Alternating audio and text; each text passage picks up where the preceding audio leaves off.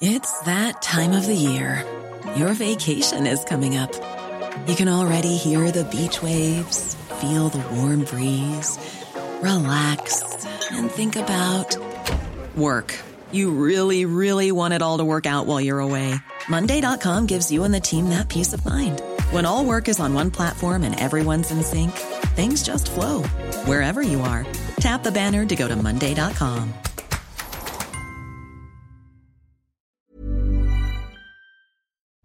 Bonsoir à tous, bienvenue dans Soir Info. Je suis ravi de vous retrouver pour deux heures de débat et d'analyse. Dans quelques instants, je vous présente les thèmes qui vont animer nos débats ce soir, ainsi que mes invités. Mais d'abord, c'est l'heure du JT avec Elisa Lukaski. Bonsoir Elisa. Bonsoir Thomas.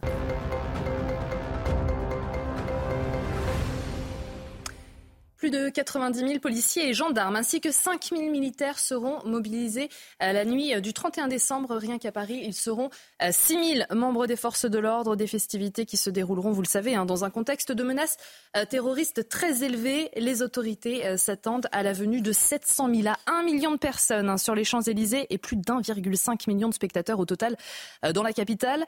Alors vous, avez-vous peur de la menace terroriste? Eh bien, nous vous avons posé la question.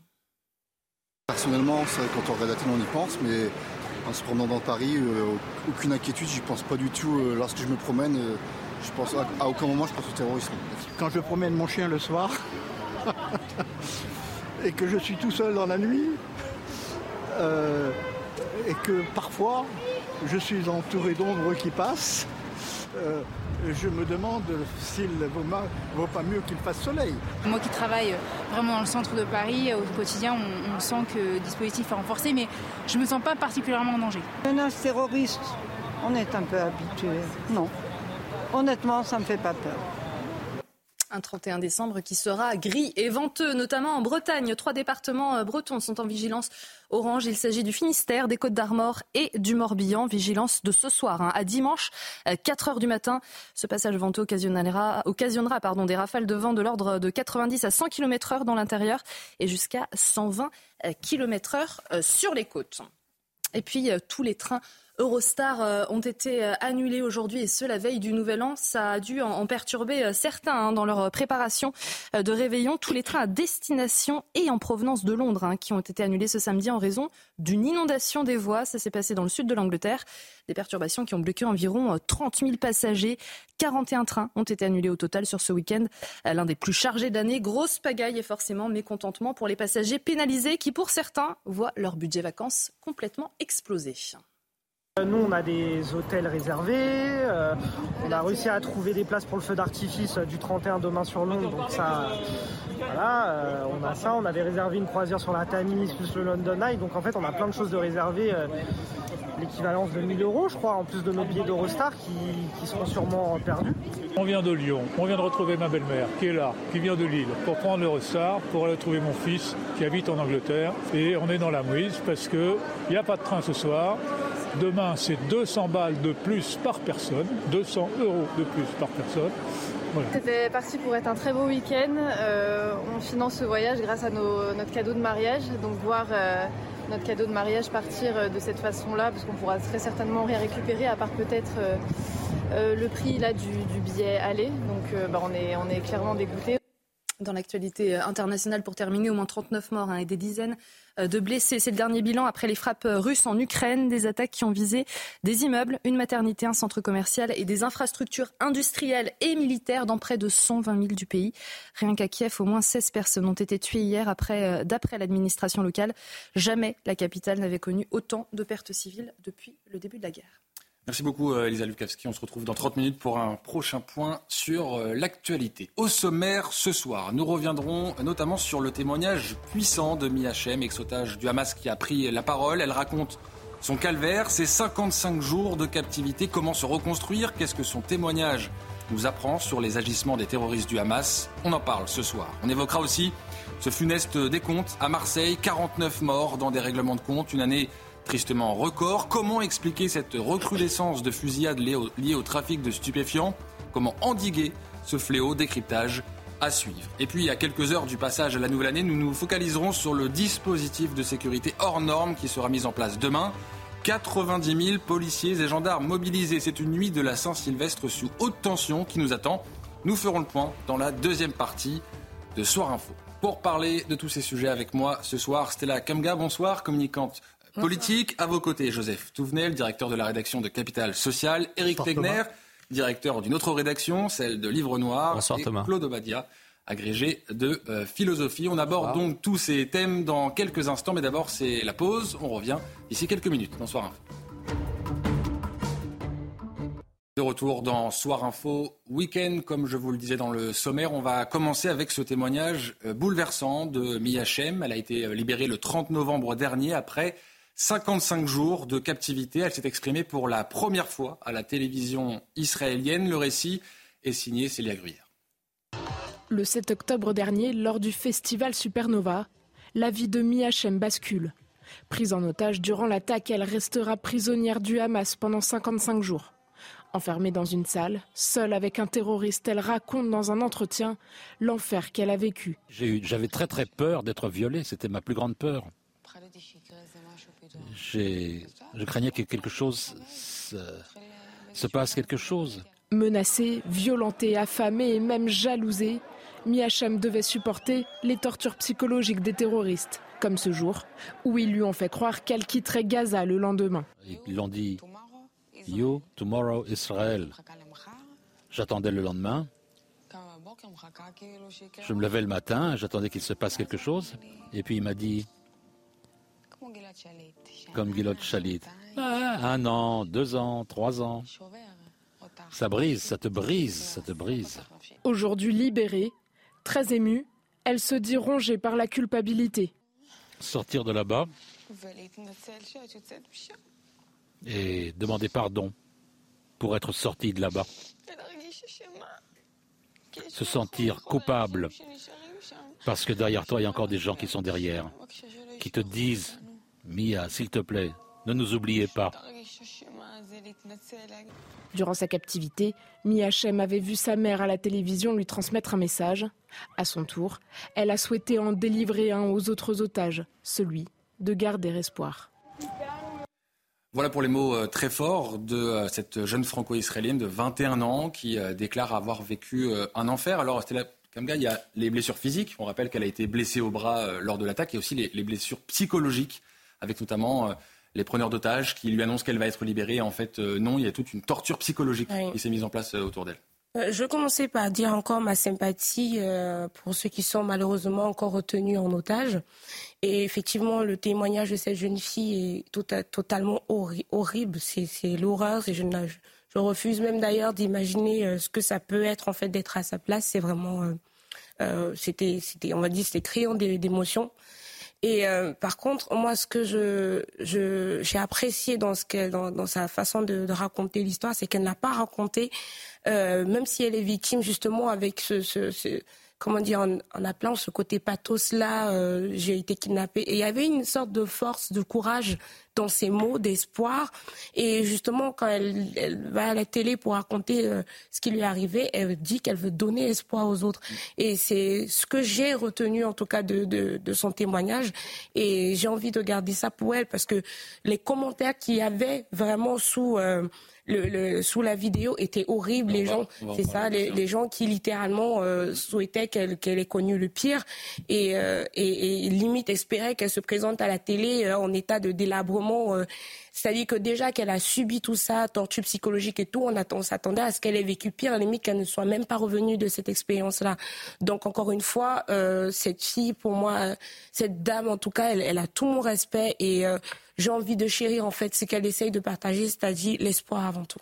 Eric Tegner, qu'est-ce que vous retenez, vous, de, ces déclarations de, de Miachem On a suivi évidemment euh, son destin. Elle a été euh, libérée. Elle raconte maintenant euh, ce qui lui est arrivé. Qu'est-ce que vous, vous retenez de ces déclarations? D'abord, une véritable résilience hein, qu'on a découverte aussi au, sein du peuple israélien. Vous savez, parmi les, les peuples occidentaux, il y, a, il y, a, peu de jeunesse qui ont cette euh, capacité de résilience. Vous le disiez, elle a 21 ans et forcément, c'est très surprenant de le voir, de telle sorte que certains, d'ailleurs, en viennent à remettre de façon ignominieuse euh, en cause ce qu'elle qu dit. Le, deuxième élément, c'est que ça nous rappelle aussi qu'on est dans une guerre de propagande euh, avec le, Hamas, dans la mesure où, justement, ils avaient utilisé cette dame au niveau du, Hamas en lui faisant dire que finalement les terroristes avaient, avaient bien pris soin d'elle. C'est important de le rappeler parce que, vous savez, si, je pense qu'on reviendra là-dessus, s'il y a beaucoup de gens aujourd'hui qui la critiquent, qui la condamnent, je pense notamment au vice-amiral Michel sur une chaîne de télévision concurrente, qui disait que dans le fond, cette rave partie, il l'avait un peu cherché, c'était à une dizaine de kilomètres de la bande de Gaza, c'est que de l'autre côté, ils pensent aussi avoir leurs propres otages. Ce sont euh, les prisonniers palestiniens. Et donc, on est véritablement face à, face à deux camps.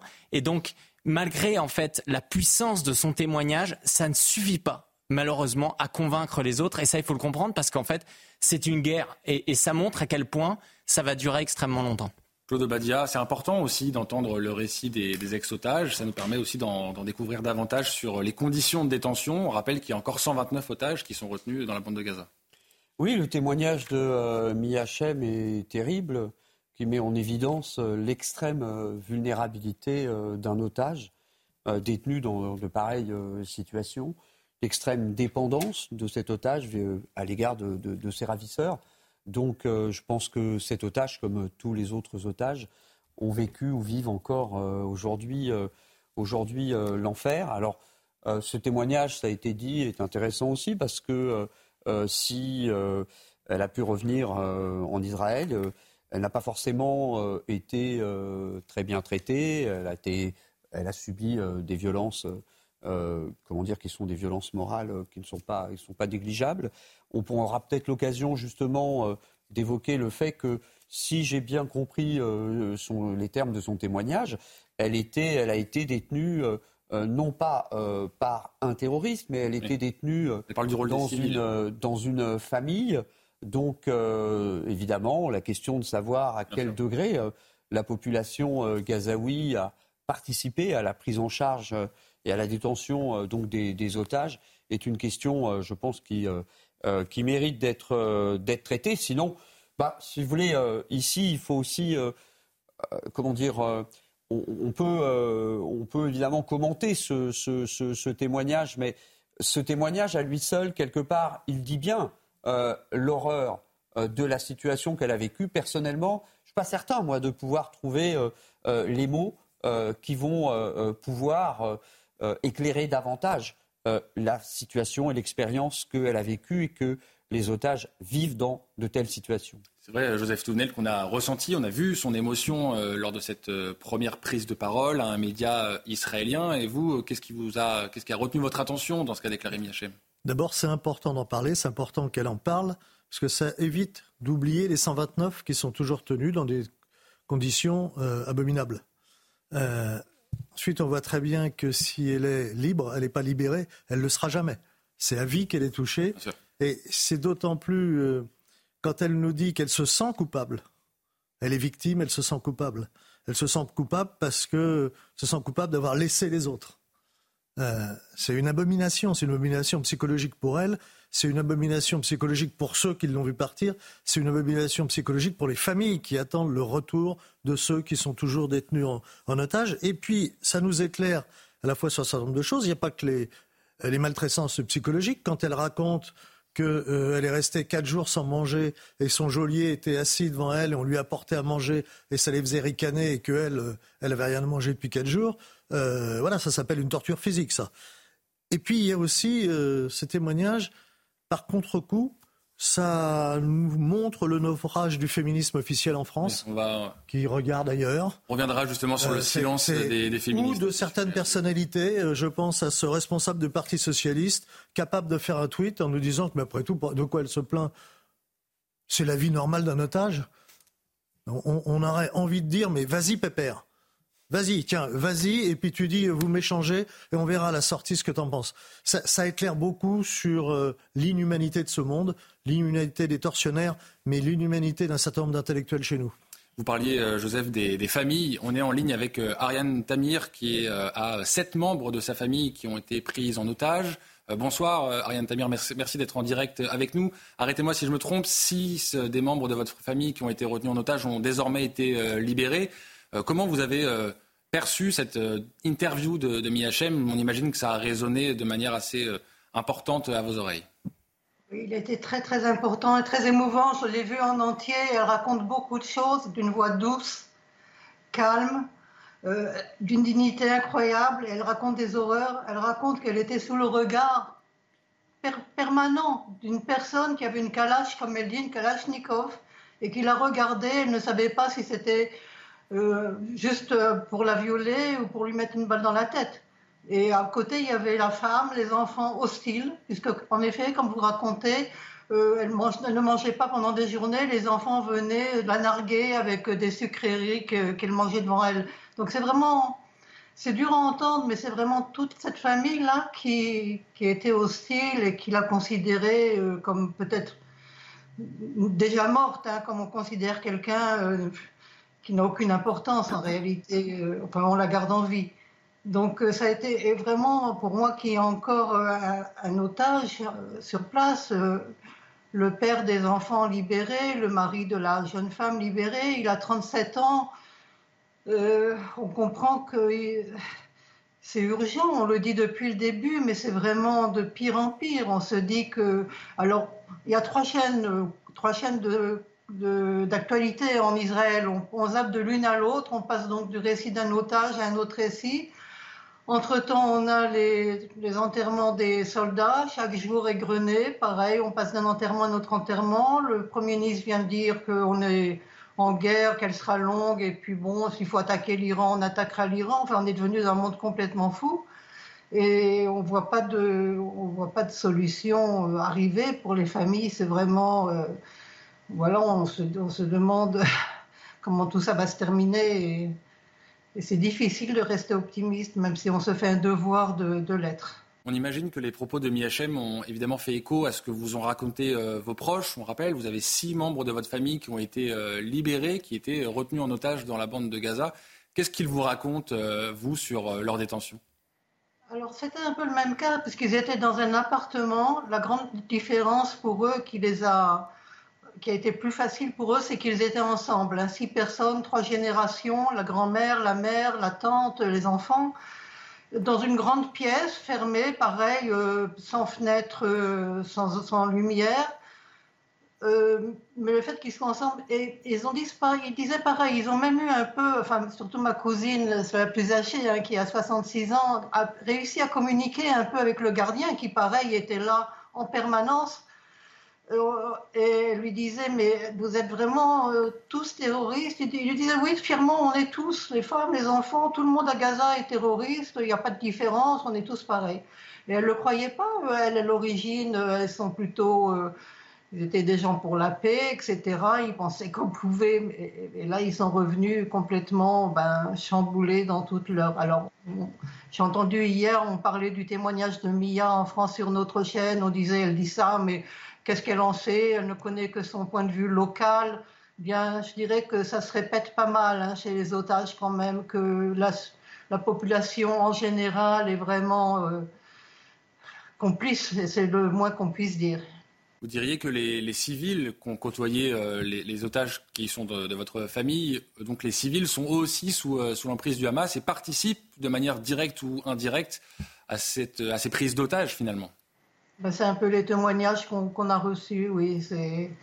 Alors, ils ont le choix, ils n'ont pas le choix, mais ils sont surtout embrigadés depuis de, depuis leur naissance. Donc, euh, il y aura du travail. Hein, comme euh, on, pense, le Premier ministre parle de, enfin, je ne sais pas comment on dit, mais enfin, euh, l'éducation, l'école, tout ça, il y a beaucoup de choses à revoir si on veut un jour pouvoir vivre côte à côte, disons.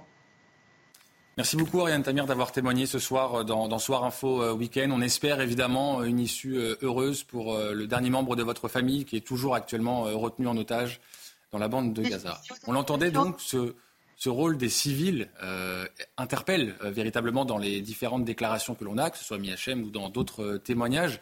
Claude Obadia, que vous inspire le fait que certains civils, on parle de jeunes, hein, de, jeunes palestiniens, puissent être impliqués d'une manière ou d'une autre dans euh, ces prises d'otages, dans le fait de retenir en otage des Israéliens dans la bande de Gaza Écoutez, hein, je crois qu'ici, il faut être très prudent et puis euh, très circonspect aussi dans le vocabulaire, dans le lexique euh, qu'on utilise. Bon, est-ce que tous les Gazaouis sont des terroristes? Je ne crois pas qu'on puisse le dire. En revanche, pour répondre à votre question, que la population ait participé, notamment à la prise en charge des otages. On sait que des civils avaient participé à des repérages qui avaient été utilisés ensuite par les combattants terroristes du Hamas.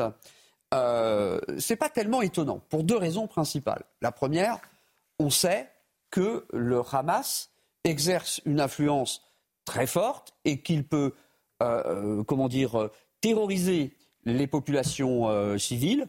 On sait que le Hamas a fait obstacle au transfert des populations civiles de la zone nord de la bande de Gaza à la zone sud lorsque les Israéliens ont demandé aux civils d'évacuer la zone nord vers euh, la zone sud. Donc euh, euh, ici, on peut premièrement expliquer la participation des civils à la prise en charge des otages par l'influence, comment dire, relativement autoritaire du Hamas sur les civils. Et puis, il faut le dire, tout de même, dans la situation chaotique que vivent les Gazaouis en ce moment, dans la situation terrible que vit aussi la population civile euh, est-il tellement étonnant, si on rapporte cette situation à l'histoire de la bande de Gaza, est-il tellement étonnant que les civils euh, aient pu euh, répondre à cet appel du Hamas et aient pu se sentir solidaire de l'attaque terroriste perpétrée par le Hamas Malheureusement, non. Mais la, question, Eric Tegner, c'est de savoir si ces civils agissent par obligation ou par adhésion à une euh, idéologie euh, islamiste. C'est ça, en fait, euh, la question de savoir à quel point ces civils sont impliqués dans ces, dans ces retenues d'otages Par adhésion et aussi par réflexe. Moi, ça fait depuis le 7 octobre que j'alerte justement sur le fait qu'en se focalisant sur le groupe terroriste du Hamas et ses 1600 soldats et les 35 000 aussi euh, membres militaires du Hamas qui sont dans la bande de Gaza aujourd'hui, en fait, on négligeait tout le reste. Parce que quand on parle de terrorisme, hein, moi je souscris complètement à, ce terme, mais néanmoins, quand on parle de terrorisme, la population s'imagine que ce sont des minorités. Ils ne peuvent pas imaginer qu'il y ait 2 millions de, de terroristes euh, dans la bande de Gaza. On est un peu aussi dans une situation de guerre. Vous savez, moi j'ai pas mal vécu la guerre en Ukraine, j'ai passé plusieurs mois, notamment à Mariupol, et j'étais à chaque fois sidéré qu'on explique que finalement les Russes ne soutenaient pas Poutine, euh, du côté des Russes euh, d'expliquer que les gens ne soutenaient pas Zelensky. Qu'est-ce qui s'est passé au début de cette guerre? Eh bien, quand la Russie a envahi l'Ukraine, alors que Zelensky et le gouvernement ukrainien étaient mus par la corruption, n'étaient absolument pas aimés, il y a eu un mouvement derrière eux qui fait qu'en fait ça a remobilisé, ça a créé la nation ukrainienne qu'on connaît aujourd'hui. D'une certaine façon, dans la bande de Gaza, c'est exactement ce qui est en train de se passer. C'est pour ça qu'aujourd'hui, la problématique, c'est qu'on ne cesse de se dire que l'après bande de Gaza, l'après-guerre euh, dans la bande de Gaza, ça se fera sans le Hamas. Je ne crois pas. Je pense que le Hamas aujourd'hui en sort victorieux d'un point de vue de communication. Lorsque vous lisez notamment l'enquête aussi qui a été faite par le Figaro il y a trois jours par euh, le grand reporter Georges Malbruno, il montre très bien que euh, le Hezbollah libanais était prévu 30 minutes avant l'assaut du, du 7 octobre, que l'Iran également était plutôt énervé parce qu'en fait ils ont cramé pas mal de, de cartouches qu'ils avaient notamment sur l'effet de surprise, etc. Et malgré tout, ils se sont mis derrière le Hamas. Ils le soutiennent aujourd'hui. Donc le Hamas, il va durer très longtemps. Et bien entendu que les populations qui aujourd'hui ont, des victimes, c'est un fait de guerre. Ça veut dire qu'il y a près de 15 000 morts dans la bande de Gaza. Plus cette guerre, elle va durer, plus les habitants de la bande de Gaza vont soutenir le Hamas. Un dernier chiffre pour terminer. Les sondages montrent, notamment par exemple sur la Cisjordanie, qu'il y a 70% de la population qui soutient le Hamas. Et vous savez pour eux, c'est ce que je disais tout à l'heure, pour eux, lorsqu'ils prennent en otage Miachem, lorsque les civils la, tiennent, pour eux, c'est simplement une sorte de, prisonnier, pas simplement d'otage, tout comme ils considèrent avoir en face 1000 prisonniers palestiniens dans les geôles israéliennes. Ça, faut le comprendre pour mieux les combattre et pour réaliser qu'en fait, c'est une guerre qui va durer des années et des années. C'est vrai qu'on parle beaucoup de l'après pour euh, les otages et c'est normal parce qu'ils vont vivre avec ça toute leur vie, mais il y a aussi l'après pour euh, les populations euh, palestiniennes, puisqu'on l'a dit, on l'a entendu, il y a des jeunes, des enfants qui ont été impliqués, semble-t-il, dans la retenue d'otages. Joseph Souvenel, comment on envisage l'avenir lorsqu'on a une population qui semble, pour une partie d'entre elles en tout cas, embrigadée dans une certaine idéologie pour le moins radicale? Déjà, quand on est dans un pays en guerre et dans une guerre qui est sur un territoire relativement restreint, euh, l'ensemble de la population, ou en tout cas la grande majorité, demande qu'une chose, c'est la paix. Ça, c'est la réalité. Euh, après, euh, Claude nous a parlé tout à l'heure du Hamas, un gouvernement autoritaire. Non, c'est une dictature. Hein. et quand on est dans une dictature, il y a des gens qui sont proches de la dictature. C'est sans doute ceux-là qui retiennent les otages, qui sont les gardes-chiourmes. Euh, ils accueillent pas gentiment des otages, ce sont les gardes-churmes. Ça ne veut pas dire que toute la population est d'accord. La population, elle subit.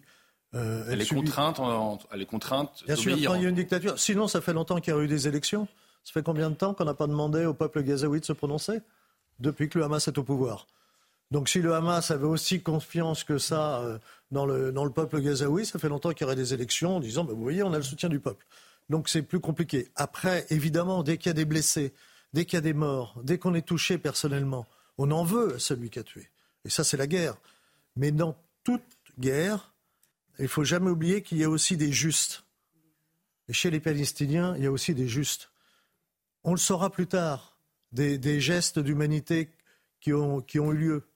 Euh, mais on ne le sait pas. D'abord, ceux qui sont justes ne vont pas le dire parce que dans une dictature, ben, ils sont les premiers aussi à y passer. Et puis, n'oublions pas, par exemple, moi, j'oublie pas qu'il y a des religieuses qui restent euh, à, Gaza pour s'occuper des personnes handicapées, des trisomiques, des personnes dont plus personne ne veut, qui sont seules et qui sont sous les bombes à faire une œuvre d'humanité pour tous. J'ai du mal aussi avec l'utilisation du mot dictature, encore une fois, même si j'y souscris, parce que les gens s'imaginent que ça veut dire que les, les, dirigeants qui sont à la tête de dictature ne prennent pas en compte la vie des populations. Moi, depuis le 7 octobre, également, je ne cesse de dire que euh, le Hamas a un intérêt aujourd'hui à se mettre du côté des humanistes, a un intérêt avoir le soutien de la population de la bande de Gaza. On voit partout, on voit avec Vladimir Poutine, on voit avec Bachar al-Assad, ils font tous des efforts de communication quand même pour avoir l'assentiment du peuple. Ce n'est pas pour rien. On se rappelle dans l'histoire de France, même euh, Louis XIV, qui était à la tête de la monarchie absolue, eh bien, il avait besoin aussi d'avoir un, soutien du peuple. Je pense que c'est important. c'était pas un dictateur. Hein. ce qui est vous, important... vous, savez, eh, vous savez que Louis XIV, il avait peu de pouvoir mais bien sûr, par, rapport aux provinces. Mais, bien sûr, mais tout comme dans la bande de Gaza, il n'y a pas seulement, il y a pas seulement le, le, Hamas. Hein non, mais j'explique pour. Je parle par rapport à ce que les gens se disent, pour qu'ils le comprennent. C'est-à-dire que la problématique aujourd'hui, c'est qu'on considère que le Hamas, seul, peut s'en sortir. Le Hamas, s'ils font autant d'efforts, notamment, je pense, le 7 octobre, le Hamas ne revendique pas d'avoir fait la razzia du, de, de la Rave Party. Ils disent que c'est de Sahel qui l'a fait. Donc s'ils ne le font pas, c'est qu'ils ont totalement conscience que ça serait négatif pour eux en termes d'opinion publique dans la bande de Gaza. Si on ne prend pas ça en compte, on ne comprend pas cette guerre de communication qui est en train de se mener. Il faut regarder les télévisions arabes pour le voir. Ils utilisent, vous savez, les mêmes arguments que nous. Ils utilisent la même façon de, prendre des, des, oripeaux, etc., humanistes. Et ça, c'est important de le comprendre. Donc, bien sûr que ce sont des terroristes, bien sûr que c'est une dictature, mais ça n'empêche pas quand même qu'ils sont obligés de prendre des réalités de la population. Ce que vous dites qui est exact, c'est qu'il y a une guerre de communication. D'ailleurs, la communication interne du Hamas vers les Gazaouis et externe vers nous n'est pas la même. Et là où vous mmh. faites sans doute une erreur, vous êtes fait avoir pour la communication, c'est de vous imaginer une minute que l'Iran n'était pas au courant de ce qu'elle tramer. Sans les moyens de l'Iran, cette moi, je me, jamais, moi, je me base simplement sur des enquêtes qui ont été faites. Georges Malburno, il, s'est rendu ces dernières semaines justement au Liban. Il a rencontré des, des chefs du Hamas et il explique que l'Iran, bien sûr qu'il s'attendait à ce que ça arrive, mais ce qui se passait, c'est que c'était un projet qui était mu par l'Iran depuis le début. Ils avaient préparé de se dire que le jour où ils voudraient déstabiliser Israël, ils feraient exactement cette opération mais il ne voulait pas le faire maintenant. Et c'est pour ça qu'aujourd'hui, cette opération ne pourrait plus avoir lieu. L'Iran, pour déstabiliser Israël, doit, doit inventer de nouveaux projets. Et donc, bien sûr que ça, ça les dérange de ce côté-là. Ça ne veut pas dire qu'ils ne soutiennent pas, ça veut simplement dire qu'ils n'étaient visiblement pas autant euh, en avant-poste que ce qu'on imaginait. J'aimerais qu'on revienne en, quelques mots sur le récit euh, auquel semble adhérer euh, une grande partie de la population, palestinienne, que ce soit dans la bande de Gaza ou en Cisjordanie. Qu'est-ce que ça vous inspire, le fait que justement il y ait toute une jeunesse peut-être qui soit embrigadée désormais dans cette idéologie? En effet, c'est là où moi je ne suis pas d'accord avec mon co-sociétaire. C'est parce qu'il dit effectivement, il pose bien la question de savoir quelle était la dernière fois qu'on a organisé les élections à Gaza. Déjà, il y a eu des élections le Hamas, effectivement, est considéré comme un parti politique au pouvoir par ses défenseurs. Euh, nous autres, on le considère comme un, groupe terroriste, mais je vous assure, j'ai écouté pas mal de personnes qui travaillent euh, à Gaza, qui travaillent également sur euh, le champ. De, guerre. D'ailleurs, j'ai eu le privilège de rencontrer le professeur Berlin, qui dit très bien effectivement que c'est un parti au pouvoir, donc il a été élu démocratiquement, que vous l'acceptez ou pas. J'ai posé la question. J'en viens, j'en viens. Combien de temps il n'y a pas eu d'élection? Peu importe, mais ça veut déjà dire que premièrement, ah ils ne sont pas arrivés au pouvoir. Ils ne sont pas arrivés au pouvoir par hasard. Il y a un soutien effectif de la population. Il y a des, il y a une population qui adhère à ces idées-là, que vous le vouliez ou non. Donc euh, c'est difficile. Hein. Voilà, c'est difficile en tout cas d'essayer de nous faire croire, en tout cas, que jamais dit le contraire? Je peux terminer, s'il vous plaît? Voilà. En tout cas, vous me prêtez des propos que j'ai pas. Je ne vous, je ne vous prête pas rien du tout. Je, je, enfin, je vous prête rien du tout. Je vous dis juste que c'est difficile, en tout cas, de faire croire aux gens que euh, la population, en tout cas, est complètement innocente ou exempte euh, de toute accusation. Je suis désolée, malheureusement, qu'on adhère ou pas, et elle vit effectivement dans, dans une peut-être peut-être peut-être hein, dans une idéologie où on leur dit, où on leur raconte matin, midi, soir qu'Israël c'est le problème. Il n'y a pas de problème, mais le problème c'est qu'ils ont fini par adhérer à cette idéologie-là, et peu importe ce que vous allez dire, c'est une population qui adhère à ce mouvement-là. On va marquer une pause euh, quelques instants pour faire le, le point sur l'actualité. C'est le moment du JT dans ce Info Week-end.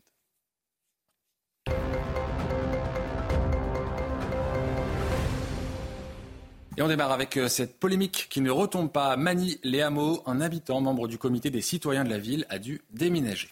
La raison est bien des menaces de mort. Hein. Après avoir posé des questions sur la future construction d'un centre musulman, le projet est en réalité la construction d'une mosquée. Les explications de Raphaël Lazreg et d'Adrien Spiteri.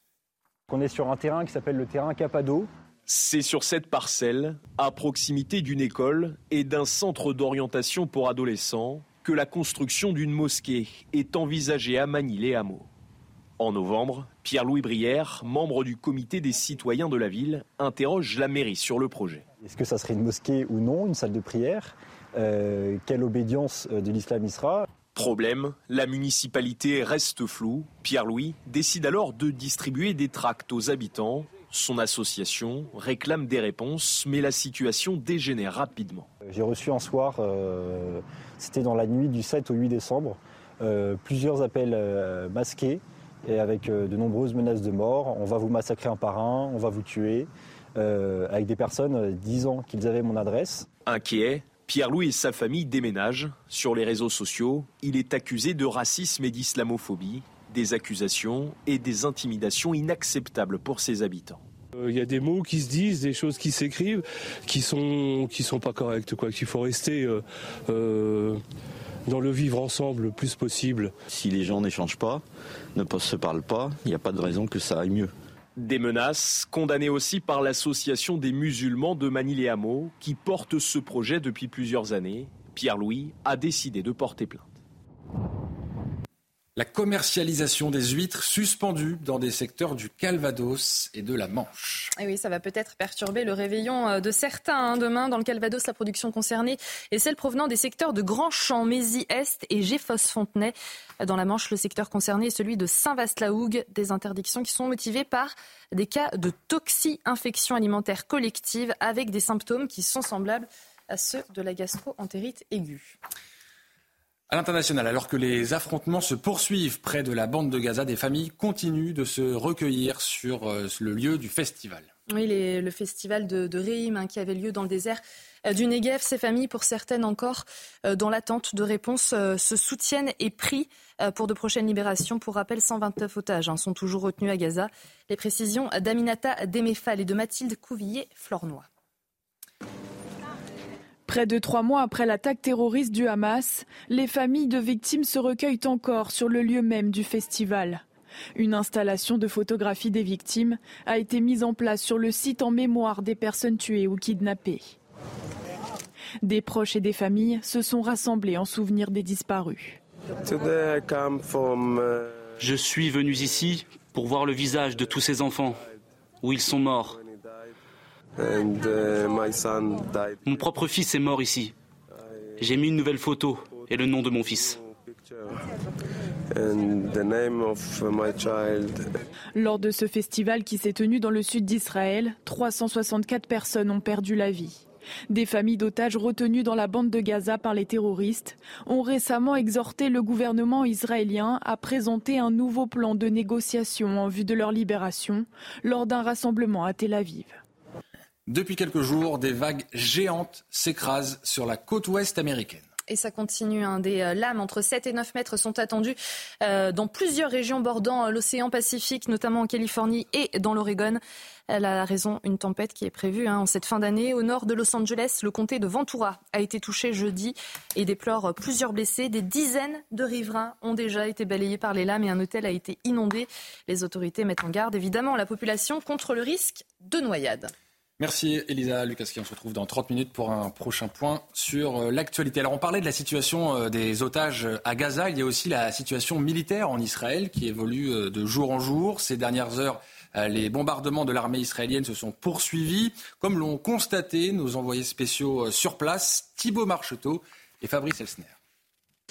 Oui, les combats ils se poursuivent partout dans la bande de Gaza et notamment dans la ville de Gaza City, même si selon le Wall Street Journal, 70% des maisons d'habitation et 50% des immeubles ont été détruits. Et eh bien selon l'armée israélienne, il y a encore des caches du Hamas dans cette ville de Gaza City. Alors avec son artillerie, avec son aviation, mais également avec sa marine, eh bien elle bombarde les derniers points du Hamas qui restent dans cette ville de Gaza, mais dans le centre de la bande de Gaza, mais également au sud avec la ville de Rafah ou de Kanyounes. Les combats sont encore particulièrement intensif au sol. Les euh, militaires continuent de progresser dans les différentes villes. Euh, ces dernières 24 heures, plus de 30 terroristes ont été éliminés par euh, l'armée israélienne. Il y a également des lancements de roquettes qui ont été neutralisés par l'armée israélienne. Effectivement, avec Fabrice Elsner, nous avons pu constater aujourd'hui une baisse de la riposte du Hamas, puisque aujourd'hui, une seule roquette a été envoyée sur le territoire israélien. Enfin, un autre front doit être géré par l'armée israélienne, le front nord, avec de nombreux échanges de missiles avec le Hezbollah.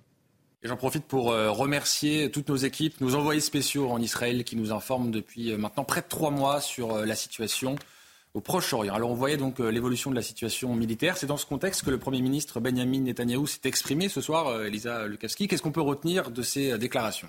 Eh bien oui, en ce 85e jour de guerre, hein, le Premier ministre israélien qui a pris la parole, il, a, est revenu sur, euh, sur toutes les pressions hein, internationales hein, qui demandent un cessez-le-feu ou en tout cas l'arrêt immédiat de la guerre. Il a dit qu'il les entendait, ces pressions, mais, euh, qu'il n'arrêterait pas la guerre avant la fin euh, de ses objectifs. Il a dit également qu'il recevait de nombreux messages de la part des citoyens israéliens qui lui demandaient de continuer jusqu'à la victoire totale.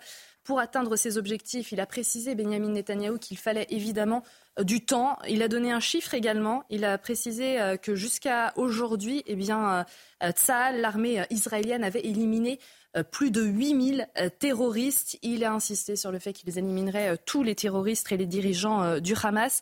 Il est également revenu sur ce qui se passait sur le front nord du pays, hein, la frontière avec le Liban, et que, eh bien, au niveau de cette frontière nord, le Tsahal affrontait toujours le Hezbollah. Alors il y a eu des pertes euh, civiles, certes, des pertes euh, également militaires hein, côté euh, israélienne, mais il a bien tenu à, rappeler que tous ces gens n'étaient pas morts en vain. On écoute. La guerre est à son paroxysme. Nous combattons sur tous les fronts. Nous avons d'énormes succès, mais nous avons aussi des pertes douloureuses. Il nous faudra du temps pour remporter la victoire. Comme l'a dit le chef de l'état-major de l'armée israélienne, la guerre continuera pendant encore plusieurs mois. Et oui, la guerre qui va encore euh, durer euh, plusieurs mois. Benjamin Netanyahou qui a également euh, tenu à saluer tous nos héros, donc ceux qui étaient tombés, ceux qui sont blessés et les combattants évidemment qui sont toujours sur le front 85e jour de guerre. Cette guerre qui va donc encore durer plusieurs mois, nous dit ce soir Benjamin Netanyahou. C'est vrai qu'on a du mal à voir là l'issue. On, voit des, pourparlers qui tentent de se mettre en place. On va notamment parler d'Égypte. On en parlera plus longuement dans la deuxième partie de cette émission. Euh, Joseph Sounel, quand même un mot sur euh, les déclarations du, Premier ministre Benjamin Netanyahou, qui revient aussi sur euh, la communauté internationale, les appels au cessez-le-feu qu'on a entendus notamment de la part de l'ONU. Il y a eu un échange encore ces dernières heures avec le chancelier allemand et le ministre israélien du cabinet de la guerre. Pour le moment, l'armée israélienne, en tout cas le gouvernement israélien, ne change pas d'objectif. D'abord, est-ce qu'il a le choix? C'est une question à poser. Est-ce que le Premier ministre israélien a le choix? Est-ce qu'Israël a le choix? Parce qu'une inquiétude, rappelez-vous, juste après le 7 octobre, le traumatisme euh, pour les Israéliens, mais pour les Juifs en général, pour eux, Israël, c'était une terre entièrement protégée. Et si, comme il y a eu euh, pendant toute l'histoire du monde quasiment, à un moment donné, ils sont persécutés dans un pays, le territoire d'Israël, c'était le territoire à la fois sacré, mais c'était le territoire où on pouvait euh, se retirer et, être protégé. Et là, tout d'un coup, la protection explose. Psychologiquement, c'est terrifiant pour eux. Ensuite, il y a des négociations. Quand on négocie, il faut arriver en position de force. Je ne négocie pas en arrivant en reculant, en disant je vais m'arrêter et faire un cessez-le-feu. Ça, n'est pas une négociation. Donc il y a aussi, euh, et puis l'appel à la communauté internationale, parce que c'est très bien pour la communauté internationale d'appeler à la paix, qui ne veut pas appeler à la paix? Qui ne veut pas que ça se termine? Oui, mais concrètement, on fait comment? Quand en face, on a des gens qui ont dit je fais la promesse de vous détruire Donc on voit que ce n'est pas simple. Cela dit, euh, a sans doute une partie de responsabilité dans ce qui se passe. N'oublions pas que c'est lui qui a fortement aidé à la création du Hamas. On reviendra sur, euh, sur la, thématique autour d'Israël, de la situation militaire dans la deuxième partie de cette émission, mais on va changer de sujet si vous voulez bien. On va partir à Marseille, à Marseille avec ce triste décompte, celui des homicides dans la cité phocéenne. 49, 49, c'est le nombre de morts sur l'année 2023. On a largement dépassé les tristes records des années euh, précédentes. Ces dernières heures, c'est un homme de 22 ans qui est mort euh, sous les balles. Un nouveau drame dans une ville gangrénée par le trafic de drogue. Écoutez ce récit signé Chloé Tarka. C'est un scénario qui ressemble à une exécution, une fusillade. s'est déroulé euh, dans le 15e arrondissement de Marseille. Un homme euh, a été touché par plusieurs tirs au niveau euh, de la tête et au niveau des jambes par une arme de type fusil d'assaut. La victime, âgée de 22 ans, était connue des services de police et est décédée des suites de ses blessures. Alors, selon le parquet, un véhicule pouvant correspondre à celui de l'auteur des faits, déclaré volé, a été découvert incendié. Une enquête confiée à la police judiciaire a été ouverte pour assassiner assassinat en bande organisée, association de malfaiteurs et dégradation volontaire d'un bien par incendie. Ce sont euh, des fusillades qui se succèdent et qui se ressemblent. Jamais à Marseille, le trafic de stupéfiants n'avait fait couler autant de sang euh, que ces derniers mois.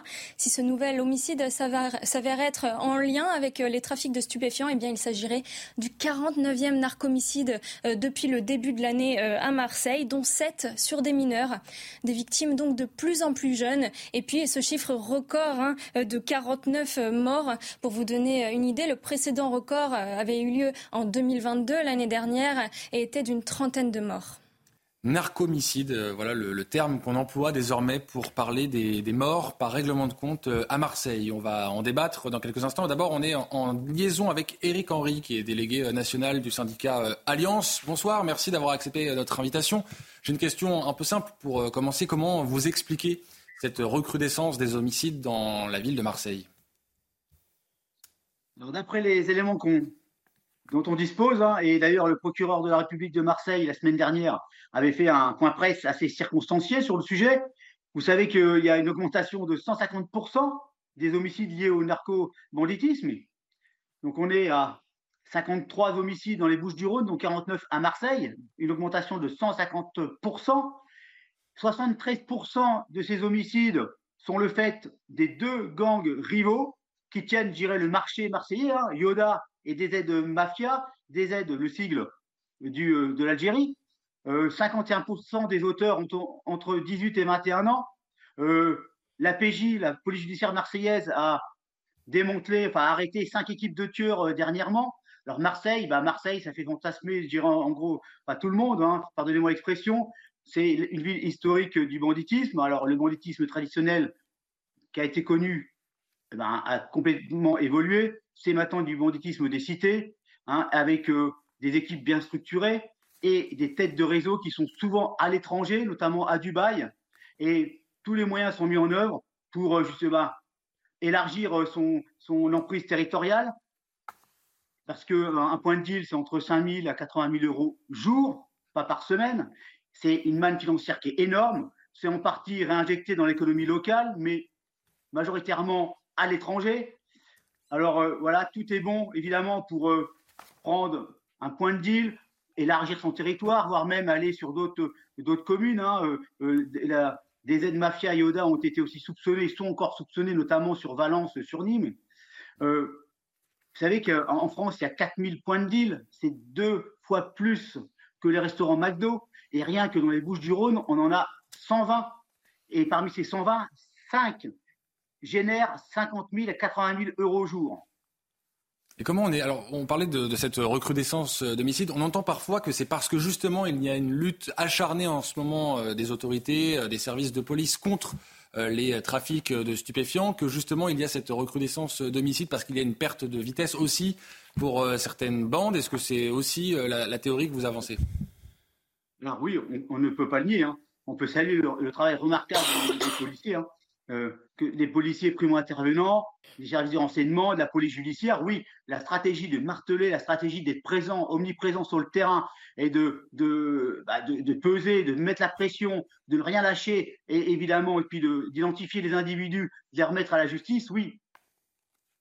ça, elle a du sens. Je dirais, elle commence à payer, mais ça n'est pas encore suffisant. Évidemment, il faut aussi une coopération internationale qui soit extrêmement forte, parce que, comme je le disais tout à l'heure, des têtes de réseau sont à l'étranger, et en interne, la réponse pénale doit être extrêmement forte, ferme et complètement dissuasive, et on doit saisir aussi, saisir totalement les avoirs criminels, fluidifier, faciliter la saisie des avoirs criminels, évidemment, pour aussi euh, taper durement au portefeuille de ces délinquants et, celles et ceux qui vivent autour du trafic de stupéfiants. Parce que c'est environ 250 000 personnes en France qui vivent du trafic de stupéfiants avec un chiffre d'affaires, un, bénéfice pardon, de 2,7 milliards d'euros, dont 60% liés au cannabis et 0,1 point du PIB.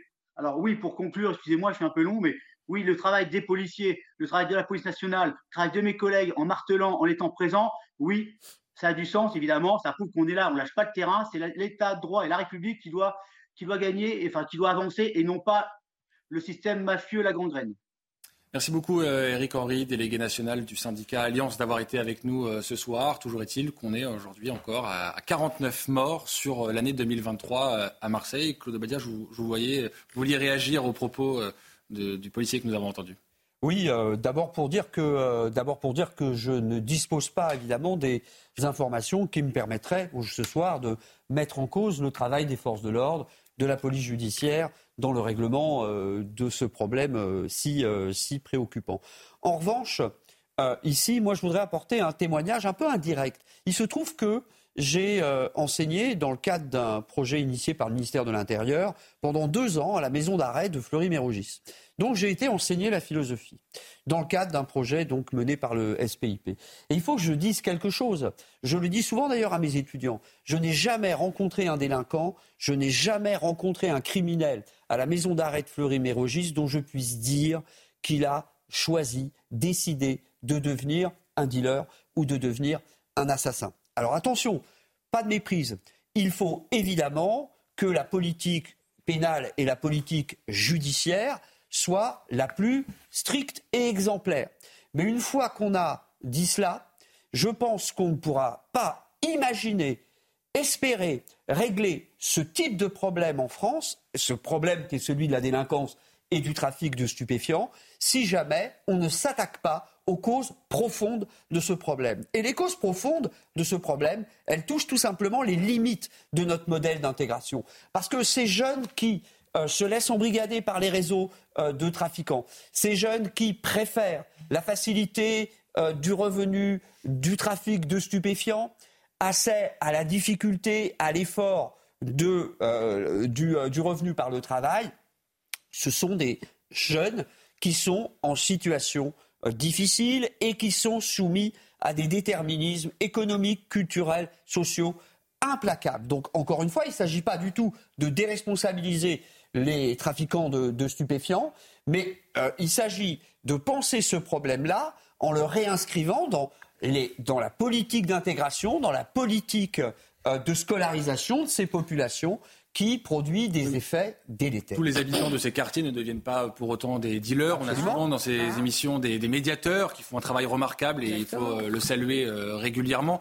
En revanche, effectivement, il y a peut-être à, s'attaquer aux racines. Alors, on rappelle quand même qu'il y avait un plan qui avait été annoncé, un Marseille en grand. Le président de la République s'était rendu à Marseille à deux reprises, trois jours euh, la dernière fois, justement pour tenter de mettre des moyens et, de répondre aux raisons voilà, profondes du, mal à Marseille. Est-ce que c'est, selon vous, euh, la bonne méthode et dans la, direction dans laquelle il faut aller? À un moment donné, justement, il faut se dire que quand on essaie une méthode et que ça ne marche pas, il faut trouver d'autres méthodes. Je me souviens effectivement qu'en 2022, le président s'était rendu euh, à Marseille justement avant les élections et il promettait euh, que Marseille allait euh, voilà changer, qu'il devait injecter encore un peu plus d'argent. Et ce qui est quand même contradictoire, monsieur, c'est que vous dites que il y a des conditions tristes, compliquées. Écoutez, en France, c'est pas tout le monde qui roule sur l'or. Je suis désolée, je comprends ce que vous expliquez, mais vous vous, vous doutez bien que si nous tous euh, qui venions, qui venons des, des familles difficiles, si on, si, si, on avait choisi le chemin de la facilité, on serait tous en prison dans ce cas. Non, on dirait tous de la drogue. Absolument pas, madame. J'ai du mal avec. Euh... dans la maison d'arrêt de Fleury-Mérogis pour constater je, que par, par... Euh, 80%, 90% de la population Pardon. de la maison d'arrêt de Fleury-Mérogis, euh, comment dire, est une population d'individus oui. qui sont euh, définis par des déterminismes économiques. Euh, sociaux. On pourrait vous répondre que 90% des habitants d'un quartier, moi, d'un quartier moi, difficile ne sont pas, que des du dealers de drogue. déterminisme économique, monsieur, parce que quand vous parlez d'intégration, ça fait au moins 30 ans que l'intégration ou l'assimilation à la française a échoué. Non pas parce qu'effectivement les gens euh, euh, n'ont pas envie de s'intégrer, mais parce que les gens justement qui arrivent de l'extérieur ont trouvé des systèmes mis en place pour les décourager justement euh, au niveau de, à, à, ce niveau-là. Là, je parle de, du rôle des associations, je parle du rôle des médiateurs que vous avez cité tout à l'heure. J'ai envie de croire en tout cas, et c'est ce que j'ai en tout cas observé, c'est qu'en France, il y a justement normalement, logiquement, tout qui est mis en œuvre pour que justement ces personnes-là, ces enfants-là, des quartiers difficiles, ne se retrouvent mais non, pas mais à non, madame, choisir parce que votre analyse, la elle repose sur une vision qui est totalement illusoire non, du système du éducatif français. Pas du, non, pas le du système tout, éducatif preuve, français, monsieur. il n'a jamais été aussi inégalitaire. Non, Toutes les c'est pas enquêtes vrai. euh, C'est pas vrai. suivent J'en suis la preuve. J'en suis la preuve. Je suis la preuve vivante que ce n'est pas vrai. Mais c'est pas parce que vous êtes issu de la diversité culturelle et que vous avez réussi, je le suis aussi, Eh ben que non, le système scolaire français, Sortons- il est ce aujourd'hui débat à deux. l'émancipation Éric Tegner sociale sur- et économique de tous les, de tous les jeunes. Éric Tegner, sur ce chiffre, quand même, on rappelle 49 morts euh, à Marseille. Cet été, on était déjà là à commenter justement les, les records, euh, les tristes records en termes d'homicides. On voit aussi une réponse euh, avec la CRS 8 qui est parfois euh, déployée, mais est-ce qu'il n'y a pas aussi un manque de moyens euh, peut-être pour les enquêtes au long cours, à l'international, c'est là aussi que ça se joue euh, pour la situation à Marseille. Justement, je vais vous apporter des éléments techniques parce que moi j'y vais souvent. J'étais le mois dernier encore, je passais une quinzaine de jours, donc je suis allé à la fois dans la prison des Baumettes où d'ailleurs j'ai vu que le premier déterministe, c'était 90% de la population était issue de l'immigration, donc ça, faut, faut pouvoir aussi le dire. Et j'ai passé beaucoup de temps aussi, notamment euh, du côté de la Castellane, où justement le 26 décembre, il y a l'ancienne tête de pont de la Castellane qui a été euh, assassinée dans le cadre de ces homicides. Euh, déjà, ça fait depuis fin 2021 qu'on s'attendait à une recrudescence des homicides. Pourquoi? Parce qu'une grande partie des têtes de pont de ces différents réseaux étaient en prison. Et donc ils sortaient tous euh, à peu près au début de l'année 2022. Donc c'était attendu. Donc euh, sortie de prison, il y a une phase de règlement de compte euh, qui est extrêmement importante. Euh, moi je pense qu'aujourd'hui la réponse policière, elle n'est pas du tout suffisante, non pas de la faute de la police, mais de la faute des moyens qui leur sont donnés. Vous savez, il y a différentes structures là-bas. Il y a notamment la BAC, il y a également la BST, la brigade spécialisée de terrain. Et moi quand je parle à ces différents policiers de, de Marseille, notamment des quartiers nord, ils m'expliquent que souvent le samedi ou le dimanche, ils sont mobilisés sur des ronds-points. Pourquoi? Parce que par exemple, on ne parle pas assez du fait qu'aujourd'hui, euh, à Marseille, il y a une grande partie de, des, des policiers municipaux qui sont en grève depuis plusieurs mois. Et donc, en fait, ces brigades spécialisées sur le trafic euh, de stupéfiants ne vont pas euh, justement faire la guerre euh, aux, aux, différents, aux différents réseaux, alors qu'ils les connaissent depuis 15 ou 20 ans, qu'ils connaissent absolument tout. Ils vont s'occuper d'aller sécuriser les manifestations pro-palestiniennes et d'aller faire des, des, des ronds-points. Donc ça, c'est important. Et le coup de la CRS, la CRS 8, vous en c'est, moi j'ai un cas concret à donner. Il y a un mois, il y a eu une échauffourée justement dans la Castellane parce que la BAC Nord s'est fait prendre euh, à partie par des, par des dealers. L'un des policiers a dû tirer en l'air avec son pistolet. Vous savez que dès qu'aujourd'hui un policier sort son pistolet, il y a une enquête sur lui. Donc qu'est-ce qui s'est passé? La réponse d'un point de vue de communication, c'était de mobiliser euh, les CRS sur place. Donc tout le week-end, les CRS sont venus alors qu'ils ne sont absolument pas spécialisés dedans, parce qu'il faut quand même dire que les CRS, sans les critiquer, sont des CRS, les CRS 8 sont mobiles, donc ils connaissent pas les réseaux. Ils viennent, ils se positionnent à l'extérieur de la cité. La cité, le point de deal, eh bien, il se met dans le point de deal d'à côté. Il y a des messages qui passent, etc. Et ça, c'est uniquement de la communication. Donc, je comprends euh, totalement ce que dit un des porte-parole du syndicat Alliance, parce que c'est normal qu'ils soutiennent aujourd'hui les policiers. Mais quand vous parlez aux policiers aujourd'hui, ils vous disent que on ne veut plus au sein des préfectures et des nouveaux commissaires aussi, d'une partie des nouveaux commissaires, on ne veut plus des, des policiers à l'ancienne qui en fait allaient se faire respecter, qui rentraient dans les quartiers, qui rentraient dans la Castellane, qui rentraient dans Campagne l'Évêque en fait, et qui étaient capables de dire à un moment donné, on va aller le choper et on n'a pas peur de le faire. Aujourd'hui, pour terminer dessus, il faut comprendre aussi que la majorité de ces policiers, ils ont des caméras sur eux et ils se font filmer. Et derrière, en fait, dès qu'ils sortent leur arme, ils ont une enquête dessus. Donc comment voulez-vous qu'ils soient respectés là-bas? Et, quand on parle souvent, et Darmanin le dit, oui, il y a eu plein de saisines de drogue, mais pourquoi il y a plus de saisines de drogue en ce moment? Parce que le trafic de drogue explose, parce qu'il y a une ubérisation du trafic de drogue. Donc en fait, la proportionnalité des, des saisines est beaucoup plus faible qu'avant. C'est simplement qu'il y a une explosion du trafic, notamment en raison, par exemple, du Havre, on n'en parle pas assez, où aujourd'hui c'est un des premiers ports euh, européens d'importation de, cocaïne. C'est vrai, Joseph Touvenel, qu'on a l'impression d'une réponse en bout de chaîne avec euh, la CRS 8 qui est déployée. On l'a vu à Marseille, on l'a vu à Nîmes aussi. Euh, en revanche, en ce qui concerne les enquêtes, alors il y a des saisies régulièrement annoncées par le ministre de l'Intérieur, mais on a l'impression que ça n'avance pas vraiment et que le, problème se pose de manière assez inéluctable et surtout de manière très fréquente. Il y a au moins deux raisons. La première, les moyens de police, ça a été dit, qui sont insuffisants. Euh, parce que si on veut vraiment faire face au trafic, et le trafic c'est beaucoup d'argent, donc beaucoup de moyens, notamment pour de communication entre, entre trafiquants, euh, il faut mettre aussi des gros moyens et on les met euh, de façon insuffisante. C'est aussi la réponse de la justice qui est trop lente, beaucoup trop lente. Et donc, ceux qui sont totalement dans le système, ça va être très difficile de les en faire sortir ceux qui commencent, s'ils sont pris, mais que la réponse de la justice, c'est deux ans après, c'est trop tard. Ils sont libérés, ils sont mis en examen, mais ils sont libérés, ils sont dans la rue, et ils revoient les copains, et donc ils ont gagné puisqu'ils sont, libérés. Et puis, derrière, c'est global. Il faut faire intervenir non seulement la police, mais aussi la douane, les services fiscaux, parce qu'il y a le blanchiment.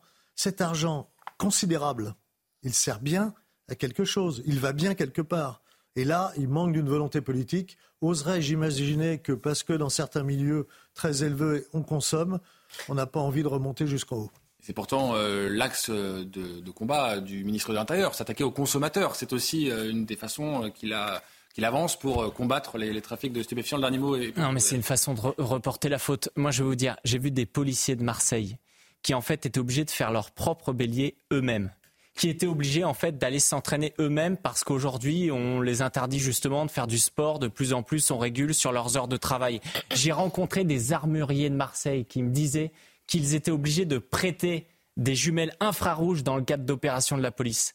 Voilà ce qui se passe en fait. Et ça, faut le comprendre. Donc il y a les grands discours, mais il y a aussi les policiers sur le terrain qui, en fait, vous disent, hein, on n'a pas en soi besoin de beaucoup plus de choses. On a juste besoin de nous donner carte blanche et de nous donner le go pour aller faire notre travail. Et aujourd'hui, on les empêche de faire leur travail et on fait simplement de la communication avec des, CRS. Et ce n'est pas qu'une histoire de guerre entre gendarmerie et police. Peut-être quand même un mot sur le déterminisme. Je ne pense pas qu'il y ait de déterminisme, mais il y a des terrains plus favorables. Évidemment, quand je suis dans une zone où le deal est une habitude, eh bien, je rentre plus facilement dans le deal. Après, euh, à même situation, il y a des gens qui ne sont pas du tout délinquants. Euh, mais sans doute parce qu'il y a une éducation qui est donnée chez eux, qui les empêche d'être délinquants. L'éducation à la maison est quelque chose de considérable. Et quand on voit des familles où il y a l'absence du père, c'est-à-dire en gros de l'autorité, on va plus facilement dans la délinquance. Et enfin, dernier point, des rencontres peuvent changer une vie. Voilà, c'est le, mot de la fin sur ce sujet. On va marquer une pause. On revient dans quelques instants. on parlera à nouveau de la situation en Israël. On sera notamment en liaison avec euh, le, colonel Olivier Rafovitch, porte-parole de l'armée israélienne. A tout de suite. Bonsoir Info Weekend. De retour dans Soir Info Week-end, toujours avec Eric Tegner, Claude Obadia, Joseph Touvenel et Stella Kamga. Dans quelques instants, on parle à nouveau de la situation en Israël. Mais d'abord, c'est le point sur l'actualité avec Elisa Lukavski.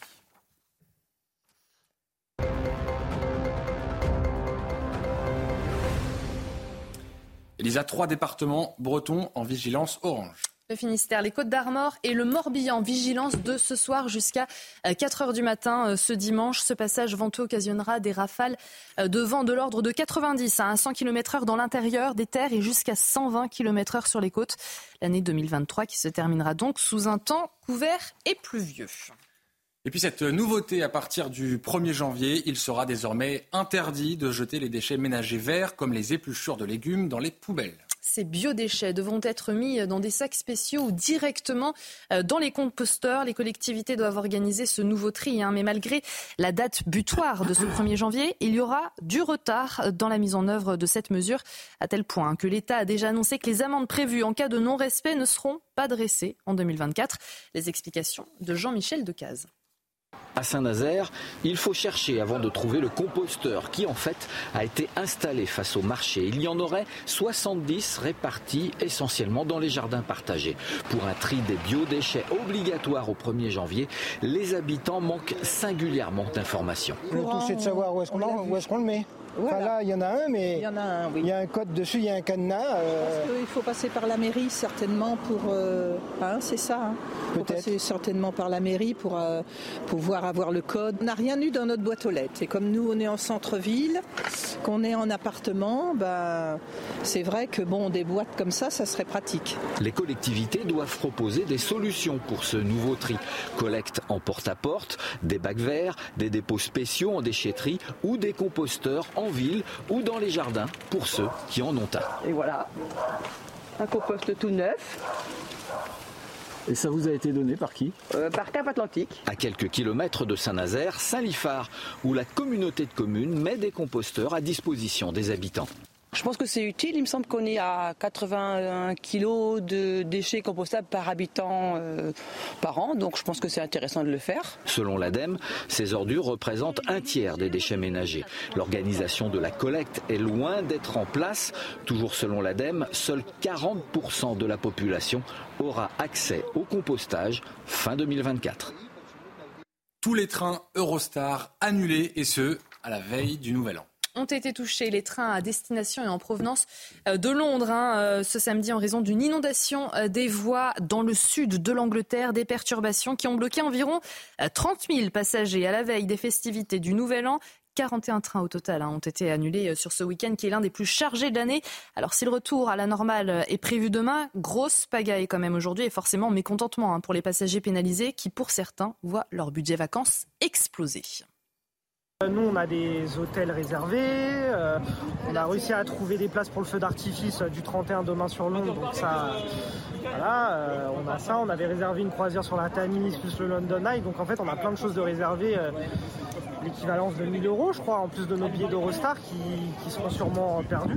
On vient de Lyon. On vient de retrouver ma belle-mère qui est là, qui vient de Lille, pour prendre l'Eurostar, pour aller trouver mon fils qui habite en Angleterre. Et on est dans la mouise parce qu'il n'y a pas de train ce soir. Demain, c'est 200 balles de plus par personne, 200 euros de plus par personne. C'était parti pour être un très beau week-end. Euh, on finance ce voyage grâce à notre cadeau de mariage. Donc voir euh, notre cadeau de mariage partir euh, de cette façon-là, parce qu'on pourra très certainement rien récupérer, à part peut-être le prix là, du, billet aller. Donc bah, on, est, on est clairement dégoûtés. Merci Elisa Lukaski. Prochain point euh, sur euh, l'actualité dans 30 minutes. On en parlait en début d'émission euh, avec cette interview assez poignante de Miachem, ancienne otage franco-israélienne qui a été libérée le 30 novembre dernier. Dans cet entretien, elle évoque notamment ses conditions de détention et son rapport avec les civils palestiniens. Écoutez.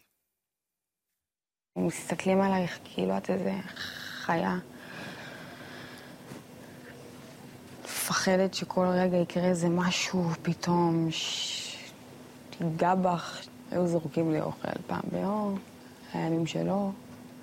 הילדים אה, פותחים את הדלת, מסתכלים, מדברים עלייך, צוחקים עלייך. היה איזה פעם אחת שהילד שלו הקטן, בגיל של אחותי, נכנס לחדר עם שקית ממתקים, בא אליי, פתח את השקית, סגר והלך.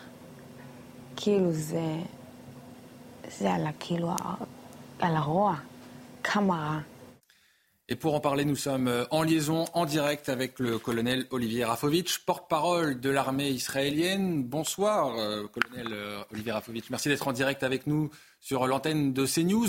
première question, comment vous interprétez ces déclarations de Miachem sur les enfants? Elle parle d'enfants qui ont donc joué un rôle dans sa détention et qui ont été en quelque sorte complices à des preneurs d'otages.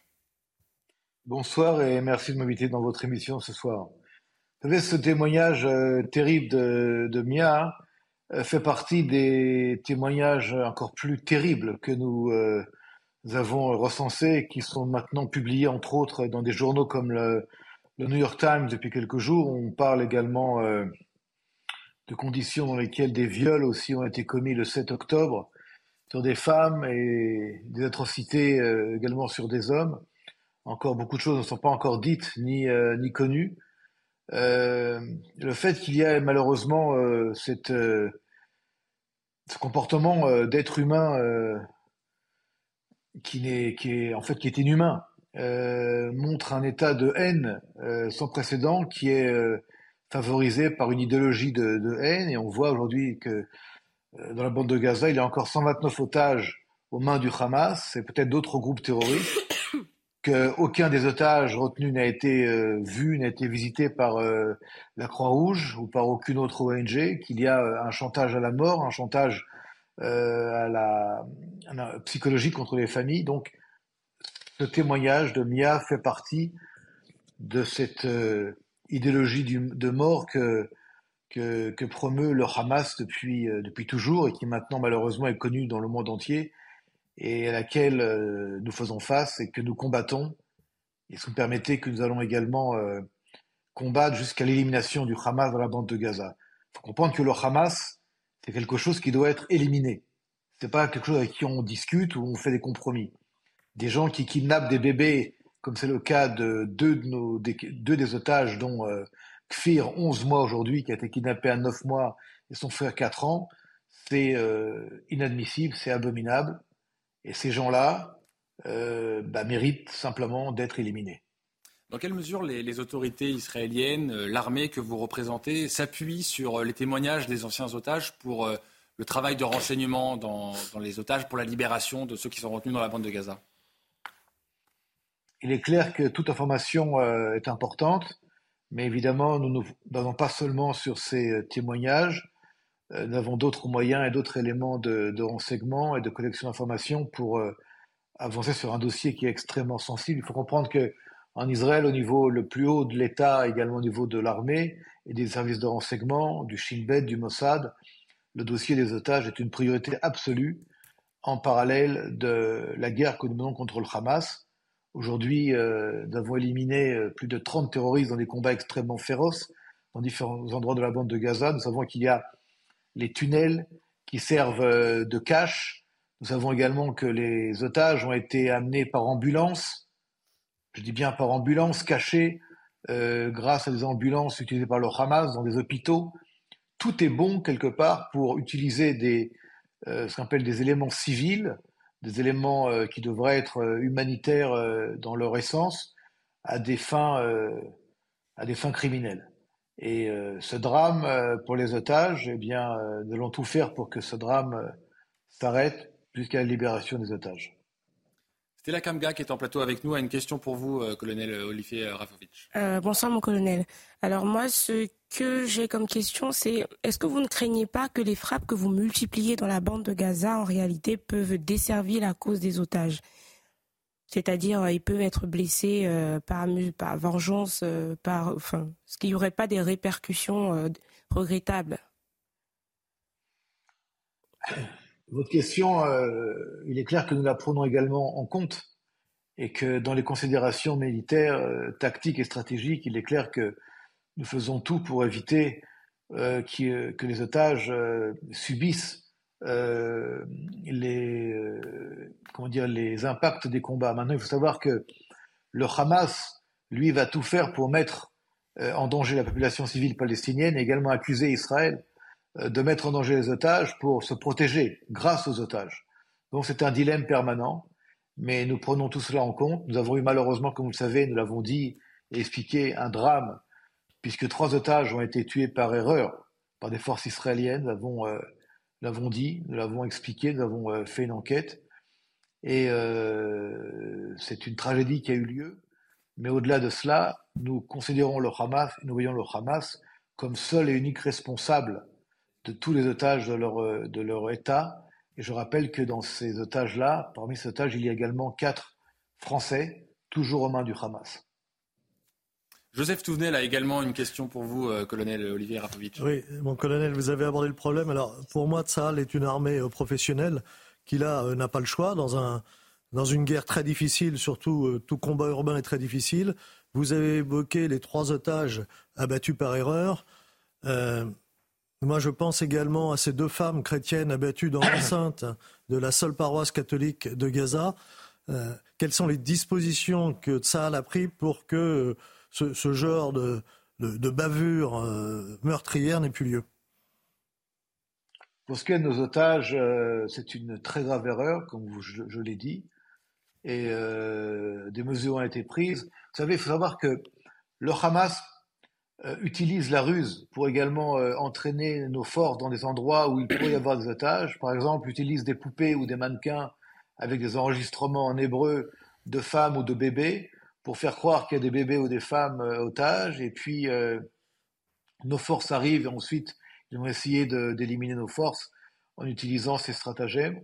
dans le cas précis, il y a eu une erreur de nos forces, encore une fois. Euh, qui est dû également à une situation euh, de tension et de combat extrêmement grave. Pour ce qui est des frappes euh, contre des civils, je crois que dans ce cadre-là, le Hamas est le seul et unique responsable de ce qui se passe. Vous savez, cette guerre nous a été imposée par le Hamas. C'est pas nous qui avons fait la guerre à Gaza, c'est le Hamas de Gaza qui a fait la guerre à Israël.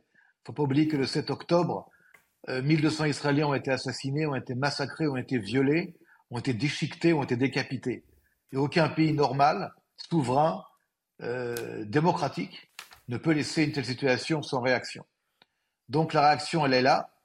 Euh, elle, est, elle est effectivement euh, dure, mais elle est obligatoire. Il est hors de question, je dis bien hors de question, de laisser le Hamas et le djihad islamique, après ce qui s'est passé, sans réaction et les laisser continuer à être ce qu'ils sont. Maintenant, ils utilisent des mosquées, des bases de l'ONU, euh, des églises, ils tirent près de l'ONU, ils utilisent leurs enfants, leurs propres enfants, leurs femmes, pour se cacher derrière, comme d'ailleurs l'ont fait Daesh, ou le font toutes les milices islamistes intégristes dans le monde, que ce soit au Mali, au Nigeria, euh, en Afghanistan. Et la France a connu également ces stratagèmes de guerre des salafistes de par le monde. Il y a malheureusement des civils qui meurent dans ce genre de guerre. Il n'y a aucune guerre aucune, dans lequel malheureusement il n'y a pas de civils qui sont euh, également euh, victimes, innocentes. Mais c'est malheureusement une guerre que nous menons avec toute la, je dirais, toutes les préventions possibles pour éviter qu'il y ait des victimes collatérales. Mais le responsable de cette guerre, il faut quand même à un moment donné le dire clairement, c'est le Hamas. Nous sommes d'accord, mon colonel, mais je attendez, parlais, attendez, je parlais de terminer. sniper. Je parlais pas de bombardement, je parlais d'un sniper. Laissez-moi terminer, laissez-moi terminer, s'il vous plaît. À un moment donné, il faut un petit peu arrêter de voir les choses euh, de manière, je dirais, euh, euh, décentrée du problème. Si le Hamas se rend aujourd'hui, dépose les armes, libère les otages, la guerre s'arrête. À l'heure où nous parlons, il est hors de question, je dis bien hors de question, qu'il y ait un cessez-le-feu et que le Hamas sorte victorieux de cette guerre. C'est hors de question. Ce n'était pas mon, ma question. Ma question, ça concernait notamment deux femmes abattues dans l'enceinte de la seule église catholique gazaoui par un sniper israélien. Et je n'en veux pas, je ne condamne pas l'action générale de l'armée israélienne, qu'au contraire, je soutiens. Vous avez eu votre réponse, Elisa Lukowski, vous vouliez aussi interroger oui, euh, le colonel oui, Bonsoir, colonel. Vous, vous venez d'en parler euh, à l'instant hein, du, euh, du cessez-le-feu qui n'était pas à l'ordre du jour, mais c'est, ce sont quelques jours de cessez-le-feu hein, qui ont permis la libération des premiers otages.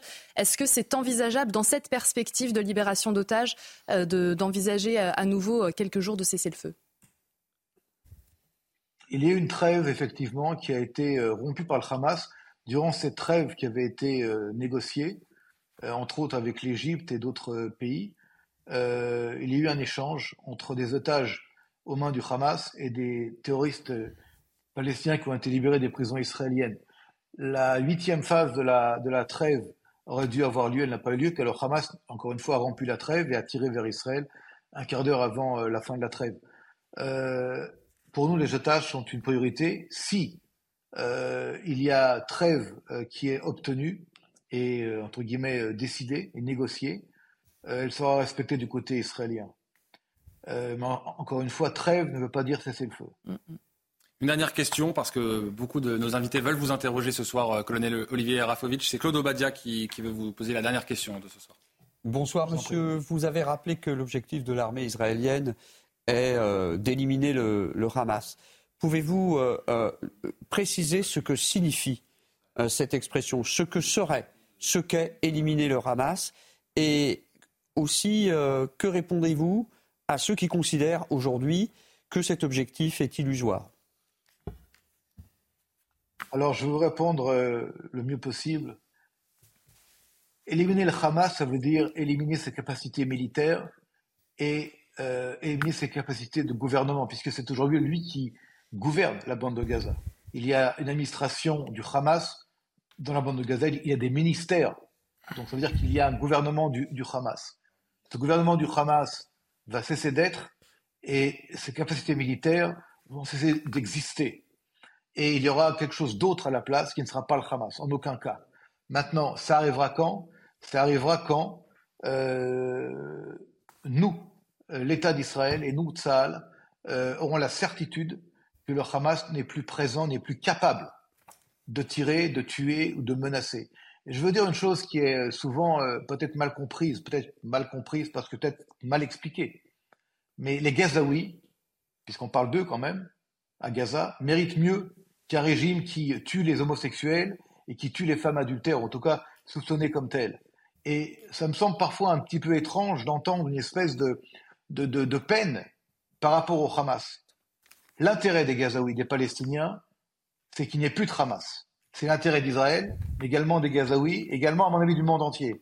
Si vous demandez à un pays arabe à côté, est-ce qu'ils veulent le Hamas comme voisin? Aucun ne le veut.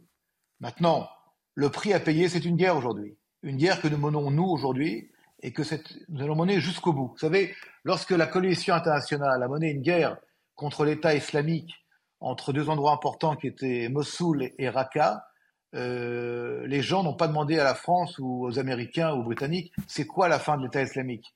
C'était clair que c'était la destruction des, cellules terroristes de base. Je n'ai pas dit qu'on a réussi à enlever totalement l'idéologie salafiste, c'est un autre sujet, mais en tout cas l'État islamique en tant que tel, comme il a été connu, comme il était capable de faire ce qu'il a fait entre autres en 2015 en France et dans d'autres pays du monde, n'est aujourd'hui une capacité qui n'existe plus. C'est ce que nous voulons avec le Hamas, que le Hamas disparaisse comme force politique et comme force militaire dans la bande de Gaza. Merci beaucoup, colonel Olivier Rafovitch, d'avoir été euh, en direct avec nous ce soir, d'avoir répondu euh, aux questions euh, nombreuses du plateau de Soir Info Week-end. On revient à l'interview de, de Miachem. Elle revient beaucoup sur ses craintes, notamment celle d'être violée. Je propose d'écouter cet extrait. Tu as eu quelques, quelques relations avec euh, la personne qui t'a enlevé ben Oui, j'avais très très peur d'être violé, c'était ma plus grande peur. Je craignais que quelque chose se, se passe quelque chose. Et j'ai commencé à lui parler des, des problèmes avec sa femme. Et qu'est-ce qu'il t'a raconté? Ben, Qu'il ne l'aimait pas. C'est un passage particulièrement euh, poignant et bouleversant de cette interview de, de Mia Hachem, Eric Tegner. C'est vrai qu'on a beaucoup parlé justement des agressions sexuelles, et on va en parler dans quelques instants, des agressions sexuelles commises contre les otages euh, retenus dans la bande de Gaza. Euh, c'est quelque chose qui est particulièrement effrayant et préoccupant, évidemment, pour, pour les otages qui sont encore actuellement détenus. On rappelle, ils sont 129 encore dans la bande de Gaza. Totalement. Et elle raconte d'ailleurs à quel point elle s'est retrouvée dans une sorte de jeu. Euh, bizarre avec euh, entre son mari et, et, sa femme, où sa femme était d'une certaine façon jalouse. Elle ne voulait pas qu'ils se retrouvent à chaque fois euh, dans la même pièce. Et effectivement, quand lorsqu'ils étaient deux, elle ne ramenait qu'un plateau. Il y avait vraiment ce jeu, ce jeu spécial. Et, et donc ce caractère d'être une otage femme, évidemment, est, est, très complexe. Je pense au Wall Street Journal qui, il y a quelques jours, a commencé justement à documenter ces, ces éléments. Je trouve, et je voudrais revenir là-dessus sur cette question des civils, parce qu'effectivement, vous le disiez tout à l'heure, elle est dans, dans, un, dans une maison euh, tenue par, par des civils. Vous savez, je pense, et pour venir aussi sur ce que disait le colonel, euh, le monde occidental s'est enfermé aussi dans son propre piège. Euh, je m'explique. Les gens aujourd'hui euh, ne comprennent pas qu'on soutienne Israël, en tout cas de plus en plus de monde dans le monde occidental, parce qu'ils vont dire, mais écoutez, il y a peut-être eu 1500 personnes qui ont été assassinées le 7 octobre, mais il y a plus de 15 000 morts dans la bande de Gaza. Parce que finalement, il n'y a plus que l'argument du nombre et des civils qui prévaut. Et pourquoi? Parce qu'on les a habitués les deux dernières années, notamment sur la guerre en Ukraine, à avoir le même dispositif. Vous savez, quand j'entendais le colonel qui disait, euh, et je partage hein, ce qu'il dit, que euh, les, les, les, Gazaouis, le, les membres du Hamas utilisent euh, les dispositifs civils, euh, les, les, mairies, euh, les, salles de classe, etc. moi, j'avais été en Ukraine côté ukrainien puis côté russe, et je le disais tout à l'heure à Mariupol, les Ukrainiens faisaient exactement la même chose. Et on expliquait que les Russes étaient des terroristes, et moi je les voyais, ces Russes-là, et je voyais qu'en fait, ils voulaient aider la population. Je ne suis pas en train de les défendre quand j'explique ça. Mais ce que je veux dire, c'est qu'aujourd'hui, en fait, on se retrouve dans un modèle inversé. Les deux dernières années, on soutenait l'Ukraine parce qu'on disait les Russes font beaucoup de morts. Mais je rappelle qu'à Mariupol, il y a eu 20 000 morts. Autant aujourd'hui qu'à la bande de Gaza. Et aujourd'hui, on se retrouve dans le camp des Israéliens qui, eux, font plus de morts dans la bande de Gaza. Et c'est ce qui provoque la problématique, parce qu'on n'a plus habitué nos populations, et c'est pour ça que c'est important de le faire, avoir une logique géopolitique, de la réelle politique. Parce qu'il ne faut pas combattre aujourd'hui le Hamas uniquement parce qu'ils auront fait un attentat le 7 octobre, et il fallait combattre le Hamas avant le 7 octobre, mais parce que c'est une idéologie islamiste qui est extrêmement dangereuse et qui est diffuse, tout comme en France, il ne faut pas combattre l'islamisme uniquement en raison des attentats terroristes, parce que je pense que dans les années à venir, il y en aura de moins en moins, mais en raison de l'idéologie qui est bien plus pernicieuse que ces actes. Et je pense que c'est important d'habituer aussi nos populations occidentales à, réfléchir de ce point de vue-là. Joseph Souvenel, vous en parliez euh, brièvement tout à l'heure sur cette euh, peur d'être violé. On n'entend pas ou très peu euh, les féministes en Occident, en France. Parce que oui, j'ai dit que c'était le naufrage des féministes officiels, parce qu'il y a des vrais féministes. Il y a des féministes qui peuvent d'ailleurs être aussi des hommes, c'est-à-dire qui défendent l'intégralité de l'être humain, donc l'intégralité des hommes et des femmes. On sait que dans des conflits euh, dans celui-là euh, particulièrement, le 7 octobre, mais dans les conflits, il y a une espèce de l'autre n'est plus un être humain, euh, ça devient un objet. C'est un objet que je veux avilir, c'est le viol. Il y a eu des viols. Heureusement, cette, cette jeune fille n'a pas été violée, mais d'autres l'ont été. Et c'est vraiment dans, dans, les conflits, on oublie qu'on a affaire à des êtres humains. Et je le redis tout à l'heure, quand je disais, il y a toujours des justes il y a aussi dans tous les camps des gens qui ne l'oublient pas. Vous savez, si je suis sur ce plateau ce soir, c'est parce qu'un officier allemand a sauvé mon père de la déportation. Il y a des justes dans tous les camps. Et il, y a, et il y a des monstres dans tous les camps. Et il y a aussi des systèmes qui provoquent les monstres, qui n'arrêtent pas les monstres et qui disent aux monstres allez-y. Ça, c'est le Hamas.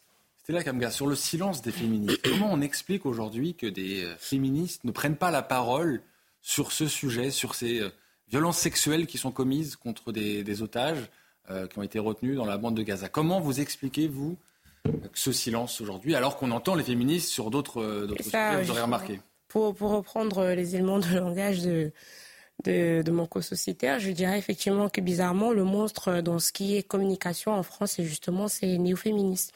C'est-à-dire qu'elles sont très engagées dans...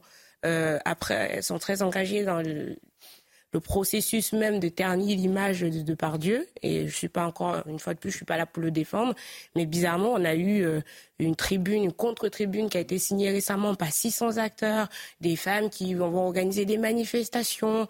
Euh, on, limite actuellement le mot de Pardieu, c'est le mot à ne pas prononcer. De Pardieu, maintenant, c'est le vol de mort de la France.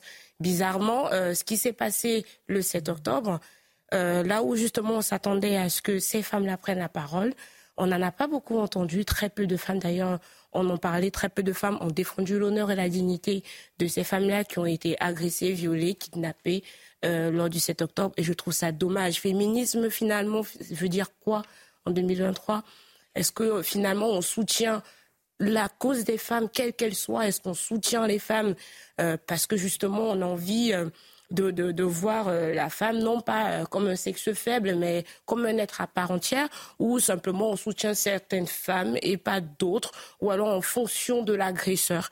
Et ça, c'est triste d'en arriver là et de se dire que le combat féministe aujourd'hui, en réalité, c'est une véritable utopie.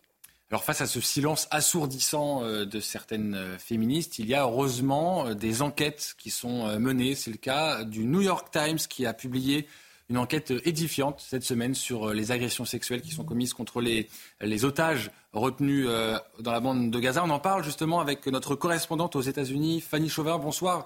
Euh, Fanny, alors cette enquête du New York Times, je le disais, elle est impressionnante. C'est le fruit de plusieurs mois de travail. Qu'est-ce qu'on y découvre? Eh bien, dans cette enquête, euh, on découvre les euh, violences sexuelles, les mutilations euh, sauvages ou encore les tortures commises par les combattants du Hamas envers les Israéliennes le 7 octobre. Les journalistes ont pu interviewer des témoins qui ont assisté à des scènes d'agression sexuelle. Ces témoins sont encore vivants aujourd'hui car ils étaient cachés ou se faisaient passer pour morts. Alors, il y a parmi les témoignages recueillis, recueillis celui d'un secouriste bénévole, Euh, qui euh, est intervenu sur les lieux du festival euh, Nova après le massacre. Il reste traumatisé aujourd'hui par ce qu'il a vu, un, cadavre avec des mains ligotées dans le dos, dans le dos et à moitié nu. Une scène qui a été découverte dans d'autres endroits, sept au total selon le New York Times. Il ne s'agit donc pas d'actes isolés. Le viol a été une arme de guerre répandue le 7 octobre. Alors ces agressions ciblées envers les femmes, est-ce qu'elles étaient préméditées, systématiques comme euh, l'affirment les autorités israéliennes? Eh bien, les journalistes du New York Times, du New York Times parlent d'une vaste opération commise à l'encontre des femmes. Les différents euh, témoignages montrent, montrent, que ces attaques ont été nombreuses, même si aucun chiffre n'est donné euh, dans l'enquête. Et les réponses et les agresseurs vont être difficiles à trouver, car après le 7 octobre, eh bien, les médecins légistes ont travaillé dans la précipitation pour donner des réponses aux familles, identifier euh, les victimes. En plus, dans la tradition tradition, juive, eh bien, les corps doivent être inhumés rapidement. Alors, les autopsies ont été réalisées à minima et aujourd'hui, euh, les preuves euh, sont enterrées. C'est pour ça que les témoignages aujourd'hui sont cruciaux euh, pour mener les enquêtes. Mais ces témoignages arrivent au compte-gouttes. On imagine le traumatisme des, des survivants et des victimes. L'ONU hein, qui a appelé à une enquête, à une investigation indépendante sur ces violences sexuelles. Merci beaucoup Fanny Chauvin pour toutes ces explications en direct de euh, New York. C'est vrai, Claude Obadia, on n'a sans doute pas encore découvert l'ampleur euh, de l'horreur autour de ces euh, agressions sexuelles contre les otages. Non, on n'en a sans doute pas mesuré encore l'ampleur, mais je voudrais revenir aux féministes dont vous parliez. Je crois qu'il faut arrêter de parler du féminisme. Pourquoi? Parce que ce mot ne désigne rien d'objectif ni particulier. D'accord Lorsque, euh, par féministe, on me parle euh, d'Elisabeth Badinter, de Sylviane Agazinski, de Michel Perrault, on me parle de femmes et on me parle d'un féminisme qui veut effectivement les mêmes droits pour les hommes et pour les femmes dans la société et qui, au nom euh, du droit des femmes, combat l'obscurantisme, tout obscurantisme, en particulier l'obscurantisme religieux. Donc il n'y a aucun rapport entre les, féministes qui veulent des droits pour les femmes et ceux qui veulent les enfermer, par exemple, ou les dissimuler sous un voile. Donc c'est faux. On ne peut pas dire aujourd'hui que les féministes sont euh, silencieuses et muettes. Il y a des féministes qui prennent la parole, il y en a d'autres qui ne prennent pas la parole. Alors pourquoi elles ne prennent pas la parole? On ne les entend pas beaucoup, celles qui prennent la parole. On n'entend pas beaucoup les féministes qui sont aliénées à une vision du monde wokiste et alter-capitaliste et qui voit dans le conflit israélo-palestinien rien d'autre que l'affirmation de euh, l'impérialisme israélien et qui, de ce point de vue-là, n'arrivent et qui, à partir de là, ne peuvent pas penser les victimes israéliennes. C'est-à-dire que pour un certain nombre de nos concitoyens, les Israéliens ne peuvent pas être des victimes, ils ne peuvent être que des oppresseurs et, que, des, euh, euh, que des meurtriers. Donc, euh, il ne faut pas, si vous voulez, aller, je crois, jusqu'à dire qu'il n'y a en France aucun féministe qui s'est levé et qui a participé aux manifestations. on dit qu'il n'y en a pas beaucoup et qu'on les a peu entendus. C'est pour, ça, que je disais féminisme officiel, c'est-à-dire celle à qui on ouvre les grands médias, celle qui représente officiellement le féminisme. Mm. Mais ce euh, c'est pas tout le fait. Peut-être juste un mot sur la stratégie euh, sexuelle systématique. Pendant la guerre du Liban, euh, le Hezbollah avait une stratégie déjà de viol quasi systématique pour avilir, salir et pour que des femmes ensuite aient honte d'elles-mêmes et alors qu'elles étaient victimes se sentent coupables. Cette stratégie, elle, elle est pas donc, elle n'est pas nouvelle. Pendant la guerre du Liban, il l'avait déjà mis en place, le Hezbollah. Eric Tegner, quelques secondes avant le, le Oui, et d'ailleurs, c'est que depuis les guerres en ex-Yougoslavie, donc que depuis une trentaine d'années, qu'on documente vraiment hein, le, le, cadre des violences sexuelles dans, dans le cadre d'une guerre. Moi, je dirais que l'explication aussi, qui veut dire que 90% des féministes qu'on connaît globalement, des féministes de gauche, parce qu'aujourd'hui, vous allez sur un plateau de téléphone, vous leur dites qui sont les féministes aujourd'hui, ils vont pas vous citer Némésis, qui est une association féministe de droite. Euh, c'est le principe principe d'intersectionnalité. C'est-à-dire qu'aujourd'hui, il y a différentes causes, la cause palestinienne, la cause dite antiraciste, la cause LGBTQI+, qui en fait font un, un conglomérat ensemble derrière l'idéologie du wokisme qui d'abord est déconstructionniste. Et donc, la dernière déconstruction à opérer, c'est la décolonisation et le dernier État colonial pour eux, c'est Israël. Et c'est pour ça qu'aujourd'hui, notamment aux, États-Unis, la cause palestinienne est aussi importante. Voilà ce qu'on pouvait dire euh, sur ce sujet euh, ce soir. On va évidemment continuer à parler de, ces thématiques dans les, dans les jours qui viennent. Mais d'abord, c'est euh, l'heure du point sur l'actualité avec Elisa Lukaski.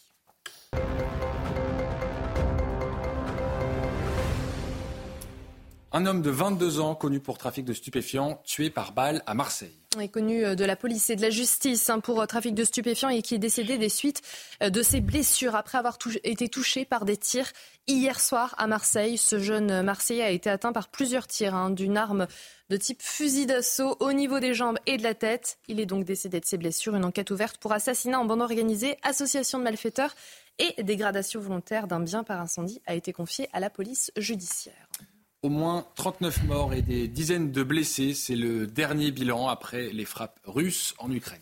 Des attaques qui ont visé des immeubles, une maternité, un centre commercial et des infrastructures industrielles et militaires dans près de 120 villes au total. Rien qu'à Kiev, au moins 16 personnes ont été tuées hier d'après l'administration locale. Jamais la capitale ukrainienne n'avait connu autant de pertes civiles depuis le début de la guerre. Et puis la commercialisation des huîtres suspendues dans des secteurs du Calvados et de la Manche. Oui, ça va peut-être perturber le réveillon hein, de demain soir de certains. Dans le Calvados, la production concernée est celle provenant des secteurs de Grand Champ-Mézy-Est et Géfos-Fontenay dans la Manche. Le secteur concerné, celui de Saint-Vaast-la-Hougue. Des interdictions qui sont motivées hein, par des cas de toxi-infection alimentaire collective avec des symptômes semblables à ceux de la gastro-entérite aiguë. Voilà. Personne ici ne va s'aventurer sur des huîtres demain soir. Non, euh, Cancale, euh, je conseille toujours les huîtres euh, bretonnes. Pardon Et bien, et puis, celles qui ont un grand succès aujourd'hui, c'est les huîtres qui viennent de Provence. Oui, en effet, parce que vous avez raison, celles du bassin d'Arcachon notamment ont été Alors, euh, aussi. Euh, contaminées. C'est terminé. Dans, tous les cas, on va s'y aventurer, c'est sûr. Ok, bon. Peu importe le risque, à risque péril. On des risques. Je passe mon tour en ce qui me concerne. On va continuer à parler du réveillon dans un autre euh, domaine, celui de, de la sécurité. Vous le savez, demain est une soirée à haut risque. Et c'est pour cette raison que 90 000 policiers et gendarmes seront mobilisés pour cette Saint-Sylvestre. Un dispositif exceptionnel que nous détaillent Mathilde Couvillé-Flornois, Audrey Berthaud et Michael Martin. Un réveillon sous la menace terroriste. Le ministre de l'Intérieur a présenté hier le dispositif de sécurité du 31 décembre. Une soirée sous haute surveillance dimanche pour sécuriser les Parisiens qui fêteront le passage à la nouvelle année. J'ai donc euh, demandé une mobilisation de plus de 90 000 policiers et gendarmes, auxquels se rajoutent 5 000 militaires de l'opération Sentinelle. Et puis des dizaines de milliers de sapeurs-pompiers également, puisque la sécurité civile sera particulièrement mobilisée. Plus d'un million et demi de personnes sont attendues sur les Champs-Élysées, dans un contexte particulièrement tendu. J'ai donc euh, demandé une mobilisation extrêmement forte des services de, police et de gendarmerie dans un contexte de menaces terroristes euh, très élevé. Euh, bien sûr, du fait de ce qui se passe en Israël et en, et en Palestine, mais de manière générale, vous le savez, la France, depuis de nombreuses années, et singulièrement ces derniers mois, est particulièrement visée par euh, des menaces terroristes. Une dizaine d'hélicoptères de la gendarmerie nationale assisteront les forces de l'ordre. Nouveauté cette année, les drones seront utilisés pour la première fois un soir de Saint-Sylvestre en appui aérien.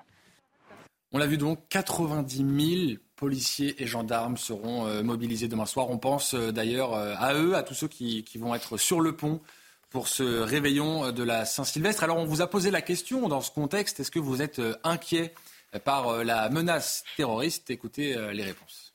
Personnellement, c'est vrai, quand on regarde la télé, on y pense, mais en se promenant dans Paris, aucune inquiétude, j'y pense pas du tout. lorsque je me promène, je pense à, aucun moment je pense au terrorisme. Quand je promène mon chien le soir et que je suis tout seul dans la nuit, et que parfois je suis entouré d'ombres qui passent.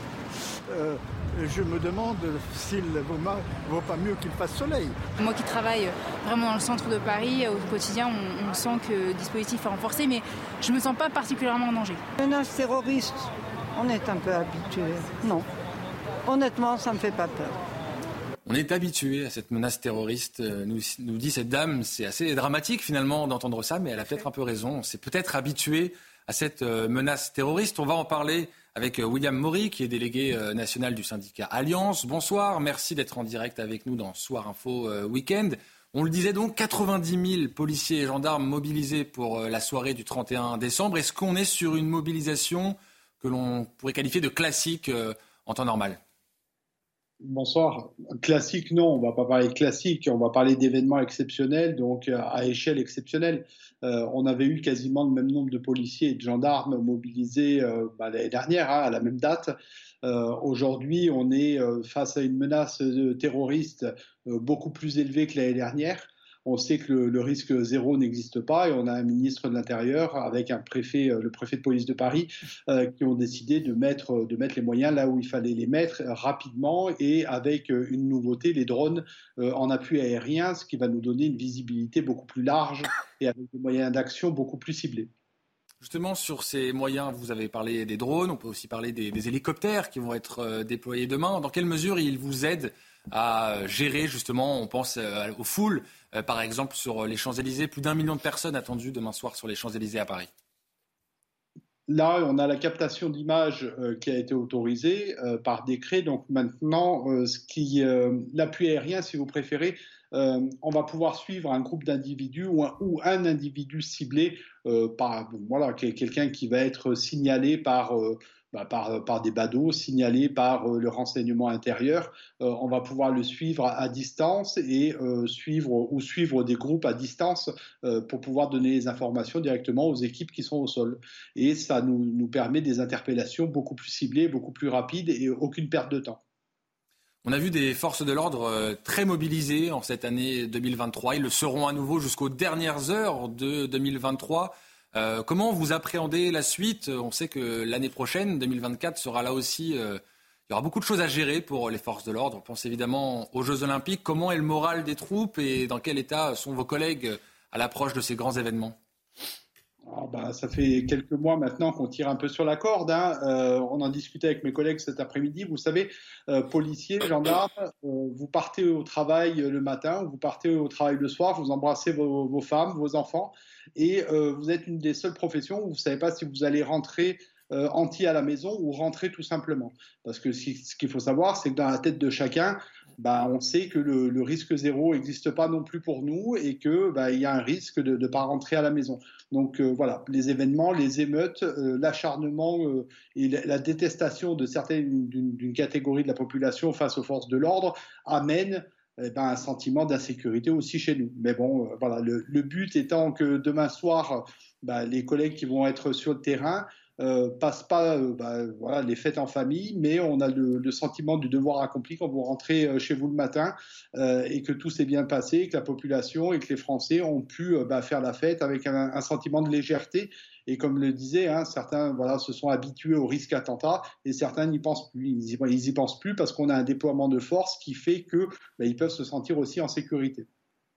Merci beaucoup euh, d'avoir répondu à nos questions, William Maury, délégué national du syndicat Alliance. On rappelle quand même, et c'est d'ailleurs assez heureux, que les enquêtes d'opinion montrent qu'une large majorité de Français euh, soutient euh, les forces de l'ordre et on souligne évidemment leur travail remarquable. 90 000 d'entre eux seront demain, mobilisés et ne seront donc pas en famille pour euh, le réveillon. Un réveillon donc sous haute sécurité. Il y a plusieurs menaces la menace terroriste, les violences urbaines. On a même des appels à manifester. Euh, ce sera le cas sur les Champs-Élysées. Un appel à manifester à minuit.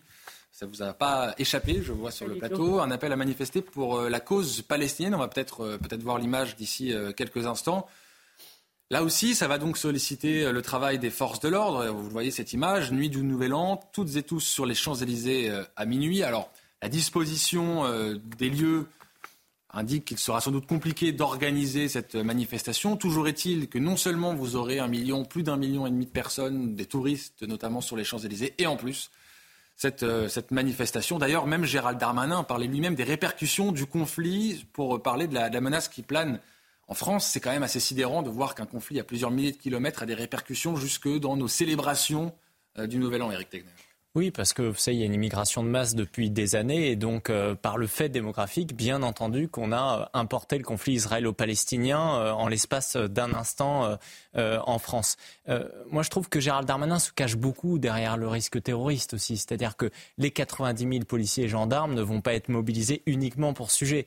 On sait très bien qu'à chaque Saint-Sylvestre, on se retrouve également avec des commissariats de police, notamment dans la proche couronne parisienne, par exemple dans le 94, qui se retrouvent tirés dessus avec des mortiers. D'ailleurs, on note qu'il y a eu des saisines de mortiers très importantes euh, qui ont été réalisées notamment par exemple à Marseille, pour éviter ce, ce genre de difficultés. Il y a aussi dans l'Est de la France. Voilà, mais cette question à chaque fois de des émeutes, cette question en fait de ces populations euh, de, de, certaines banlieues euh, qui vont fêter le, le, 31 décembre en brûlant les voitures, c'est ce qui va se passer. Je pense que sur la matinale de, de CNews le 1er janvier, vous allez commencer tout simplement en prenant les chiffres d'Amory Bucco, à compter le nombre de voitures qui auront été brûlées. C'est à chaque fois, chaque année, toujours, toujours la même chose. Un triste marronnier, finalement. C'est devenu extrêmement triste. Et effectivement, on, on, mobilise nos forces de police. Vous savez, le, le, le 13 syndicats euh, de police ont appelé à une journée noire. C'est le 18 janvier prochain parce qu'aujourd'hui, eh bien, ils sont complètement saturés, ils sont pas reconnus d'un point de vue euh, financier, et qu'effectivement, pour les Jeux Olympiques l'été prochain, Gérald Darmanin a annoncé qu'en fait, finalement, il n'aurait pas la possibilité entre le 20 juillet et le 15 août, dire le, au moment fort des Jeux Olympiques, de posséder des jours de congé. Donc ça devient extrêmement compliqué pour eux. On leur demande beaucoup également sur les manifestations euh, pro-Palestine de chaque samedi, au lieu de se concentrer sur les vrais sujets.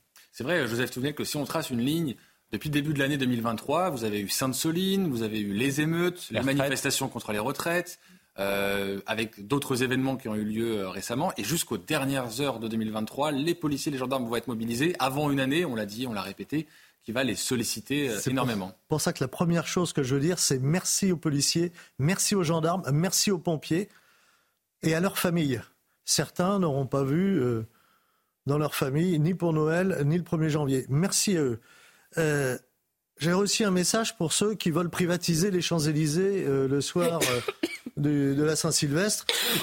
En France, il y a une vieille tradition. Les Champs-Élysées, c'est pour faire la fête à la Saint-Sylvestre. Et on se moque de, des opinions politiques, des religions, des. Voilà, c'est ça. Il ne faut pas qu'ils l'oublient. Leur affiche est très symbolique. Est-ce que vous avez remarqué d'abord ce qu'ils veulent prendre les Champs-Élysées C'est le symbole. Et ils mettent le drapeau palestinien juste à l'emplacement du drapeau français. Bah, moi, ça me plaît pas. dire au pied de l'Arc de Triomphe Bien sûr. Comme souvent après, après des matchs de football. Ils, hein, ils savent très bien utiliser la. C'est pas la première fois qu'on le voit. La force symbolique de la chose. Moi, je suis très choqué par cette image. L'Arc de Triomphe, au milieu, c'est le drapeau français, c'est pas un autre drapeau. Et enfin, pour terminer, pour Gérald Darmanin, quand il nous parle du risque terroriste, euh, c'est pas le Front de libération de l'Aveyron hein, qui le disent. Il y a un risque terroriste islamique en France.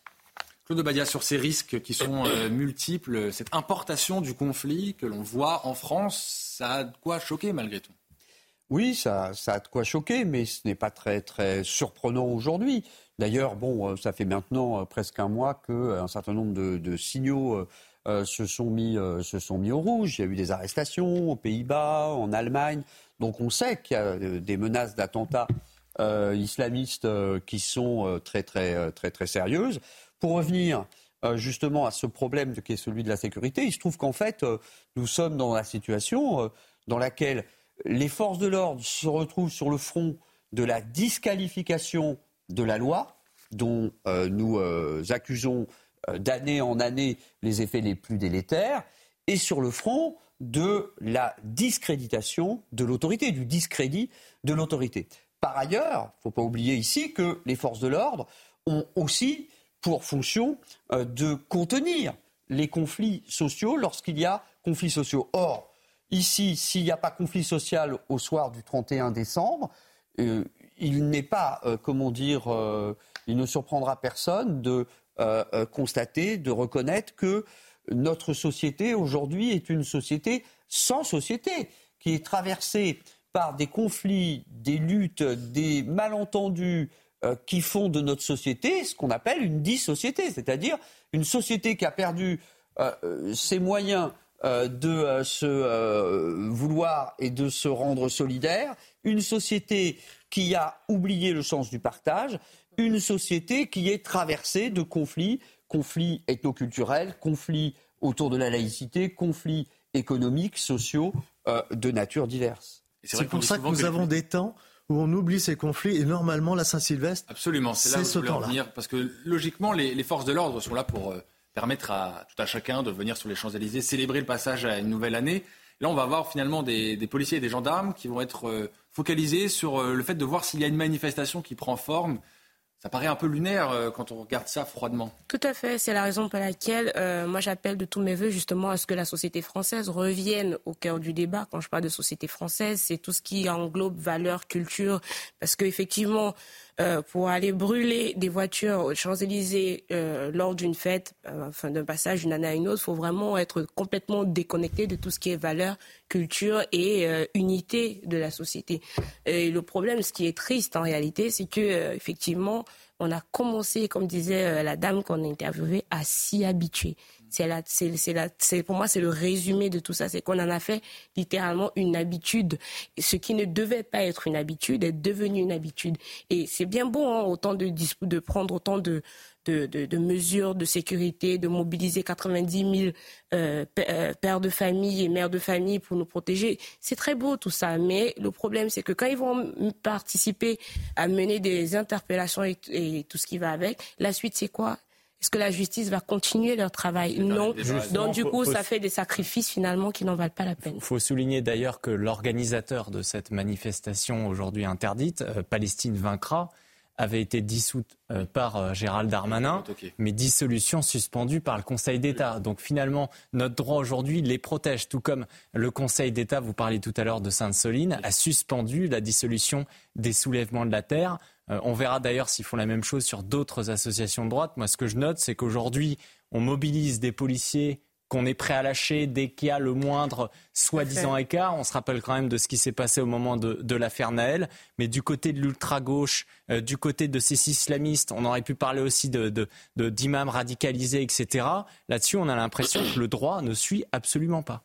Et euh, ce sera à suivre euh, demain, la situation sur les Champs-Élysées. Demain, euh, notez bien, horaire spécial pour Soir Info. Nous prendrons l'antenne à partir de 23h jusqu'à 1h du matin et on vous fera vivre notamment ce qu'il se passe sur les Champs-Élysées. Il nous reste moins de 5 minutes pour aborder un sujet, là aussi, qui est un marronnier, un sujet qui revient tous les ans. C'est le classement des personnalités préférées des Français. C'est le journal du dimanche qui nous donne ce classement. Vous le voyez donc à l'image, la une du journal à paraître euh, demain. Alors, est-ce que vous savez autour de ce plateau Je sais que certains le savent, alors s'ils le savent, ne, le- ne le disent pas.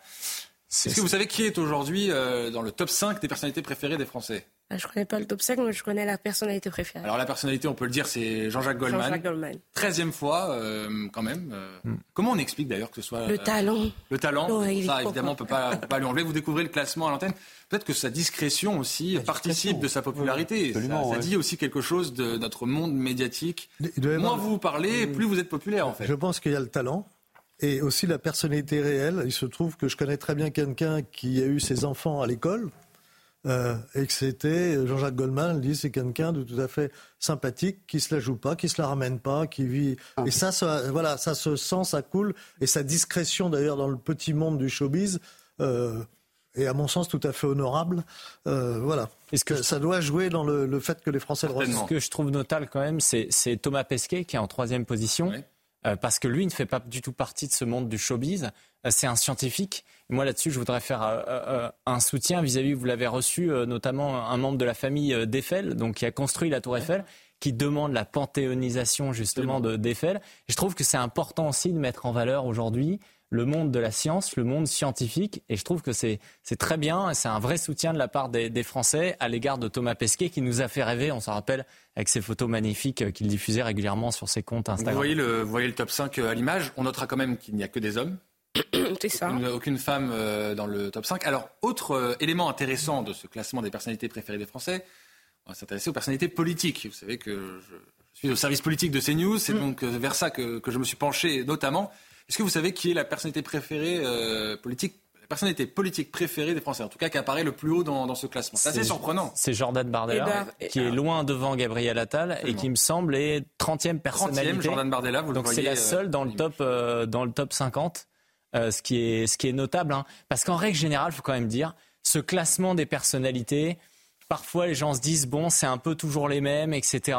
Ouais. Et que quelqu'un comme Jordan Bardella éclore de façon aussi importante et largement devant Marine Le Pen, je trouve que ça, ça dit quelque chose et ça va être intéressant cette année. Ça fait écho aussi à ces images que vous avez peut-être vues lors d'un déplacement. Jordan Bardella avait été accueilli par des très jeunes euh, personnes, des jeunes adolescents qui se prenaient des, des photos avec lui. Ça dit donc quelque chose de sa popularité. Donc on l'a vu, Marine Le Pen 61e. Euh, Dans le gouvernement, celui qui s'en sort le mieux, c'est Gabriel Attal. Il est 57e de ce classement. On peut noter aussi le classement de Jean-Luc Mélenchon. On a parlé de, la droite avec Jordan Bardella. Jean-Luc Mélenchon qui est 88e, qui apparaît donc quand même dans le top 100 des personnalités politiques préférées des Français. Là aussi, on imagine qu'il parle à une certaine jeunesse.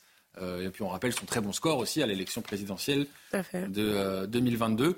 On verra euh, le reste du classement demain dans le journal du dimanche. Thomas, vous avez vu le classement de fin d'année des meilleures chaînes d'information? C'est CNews qui arrive numéro 1. Ah, On peut se réjouir. Absolument, vous avez raison et merci de le souligner, vous avez, vous avez bien raison. Euh, je vous le disais donc, la, la, suite du classement est à retrouver demain dans les kiosques, dans euh, auprès du, journal du dimanche. Je vous remercie euh, tous les quatre, tous les cinq d'avoir été avec moi. Eric Tegner, Claude Obadia, Joseph Touvenel, Stella Kamga et Elisa Lukavski. Euh, demain matin, vous retrouvez Thierry Cabane pour euh, la matinale. À 9h, vous avez rendez-vous pour l'heure des pros avec Gauthier Lebray. Notez bien cet horaire spécial demain soir, soir info week-end à 23h. On suivra évidemment la situation sur les Champs-Élysées. Vous aurez beaucoup de surprises à découvrir. Je tiens également à remercier Michael Martin Haïm, Sabrina Slimani ou encore à la programmation. À très vite sur l'antenne de CNews.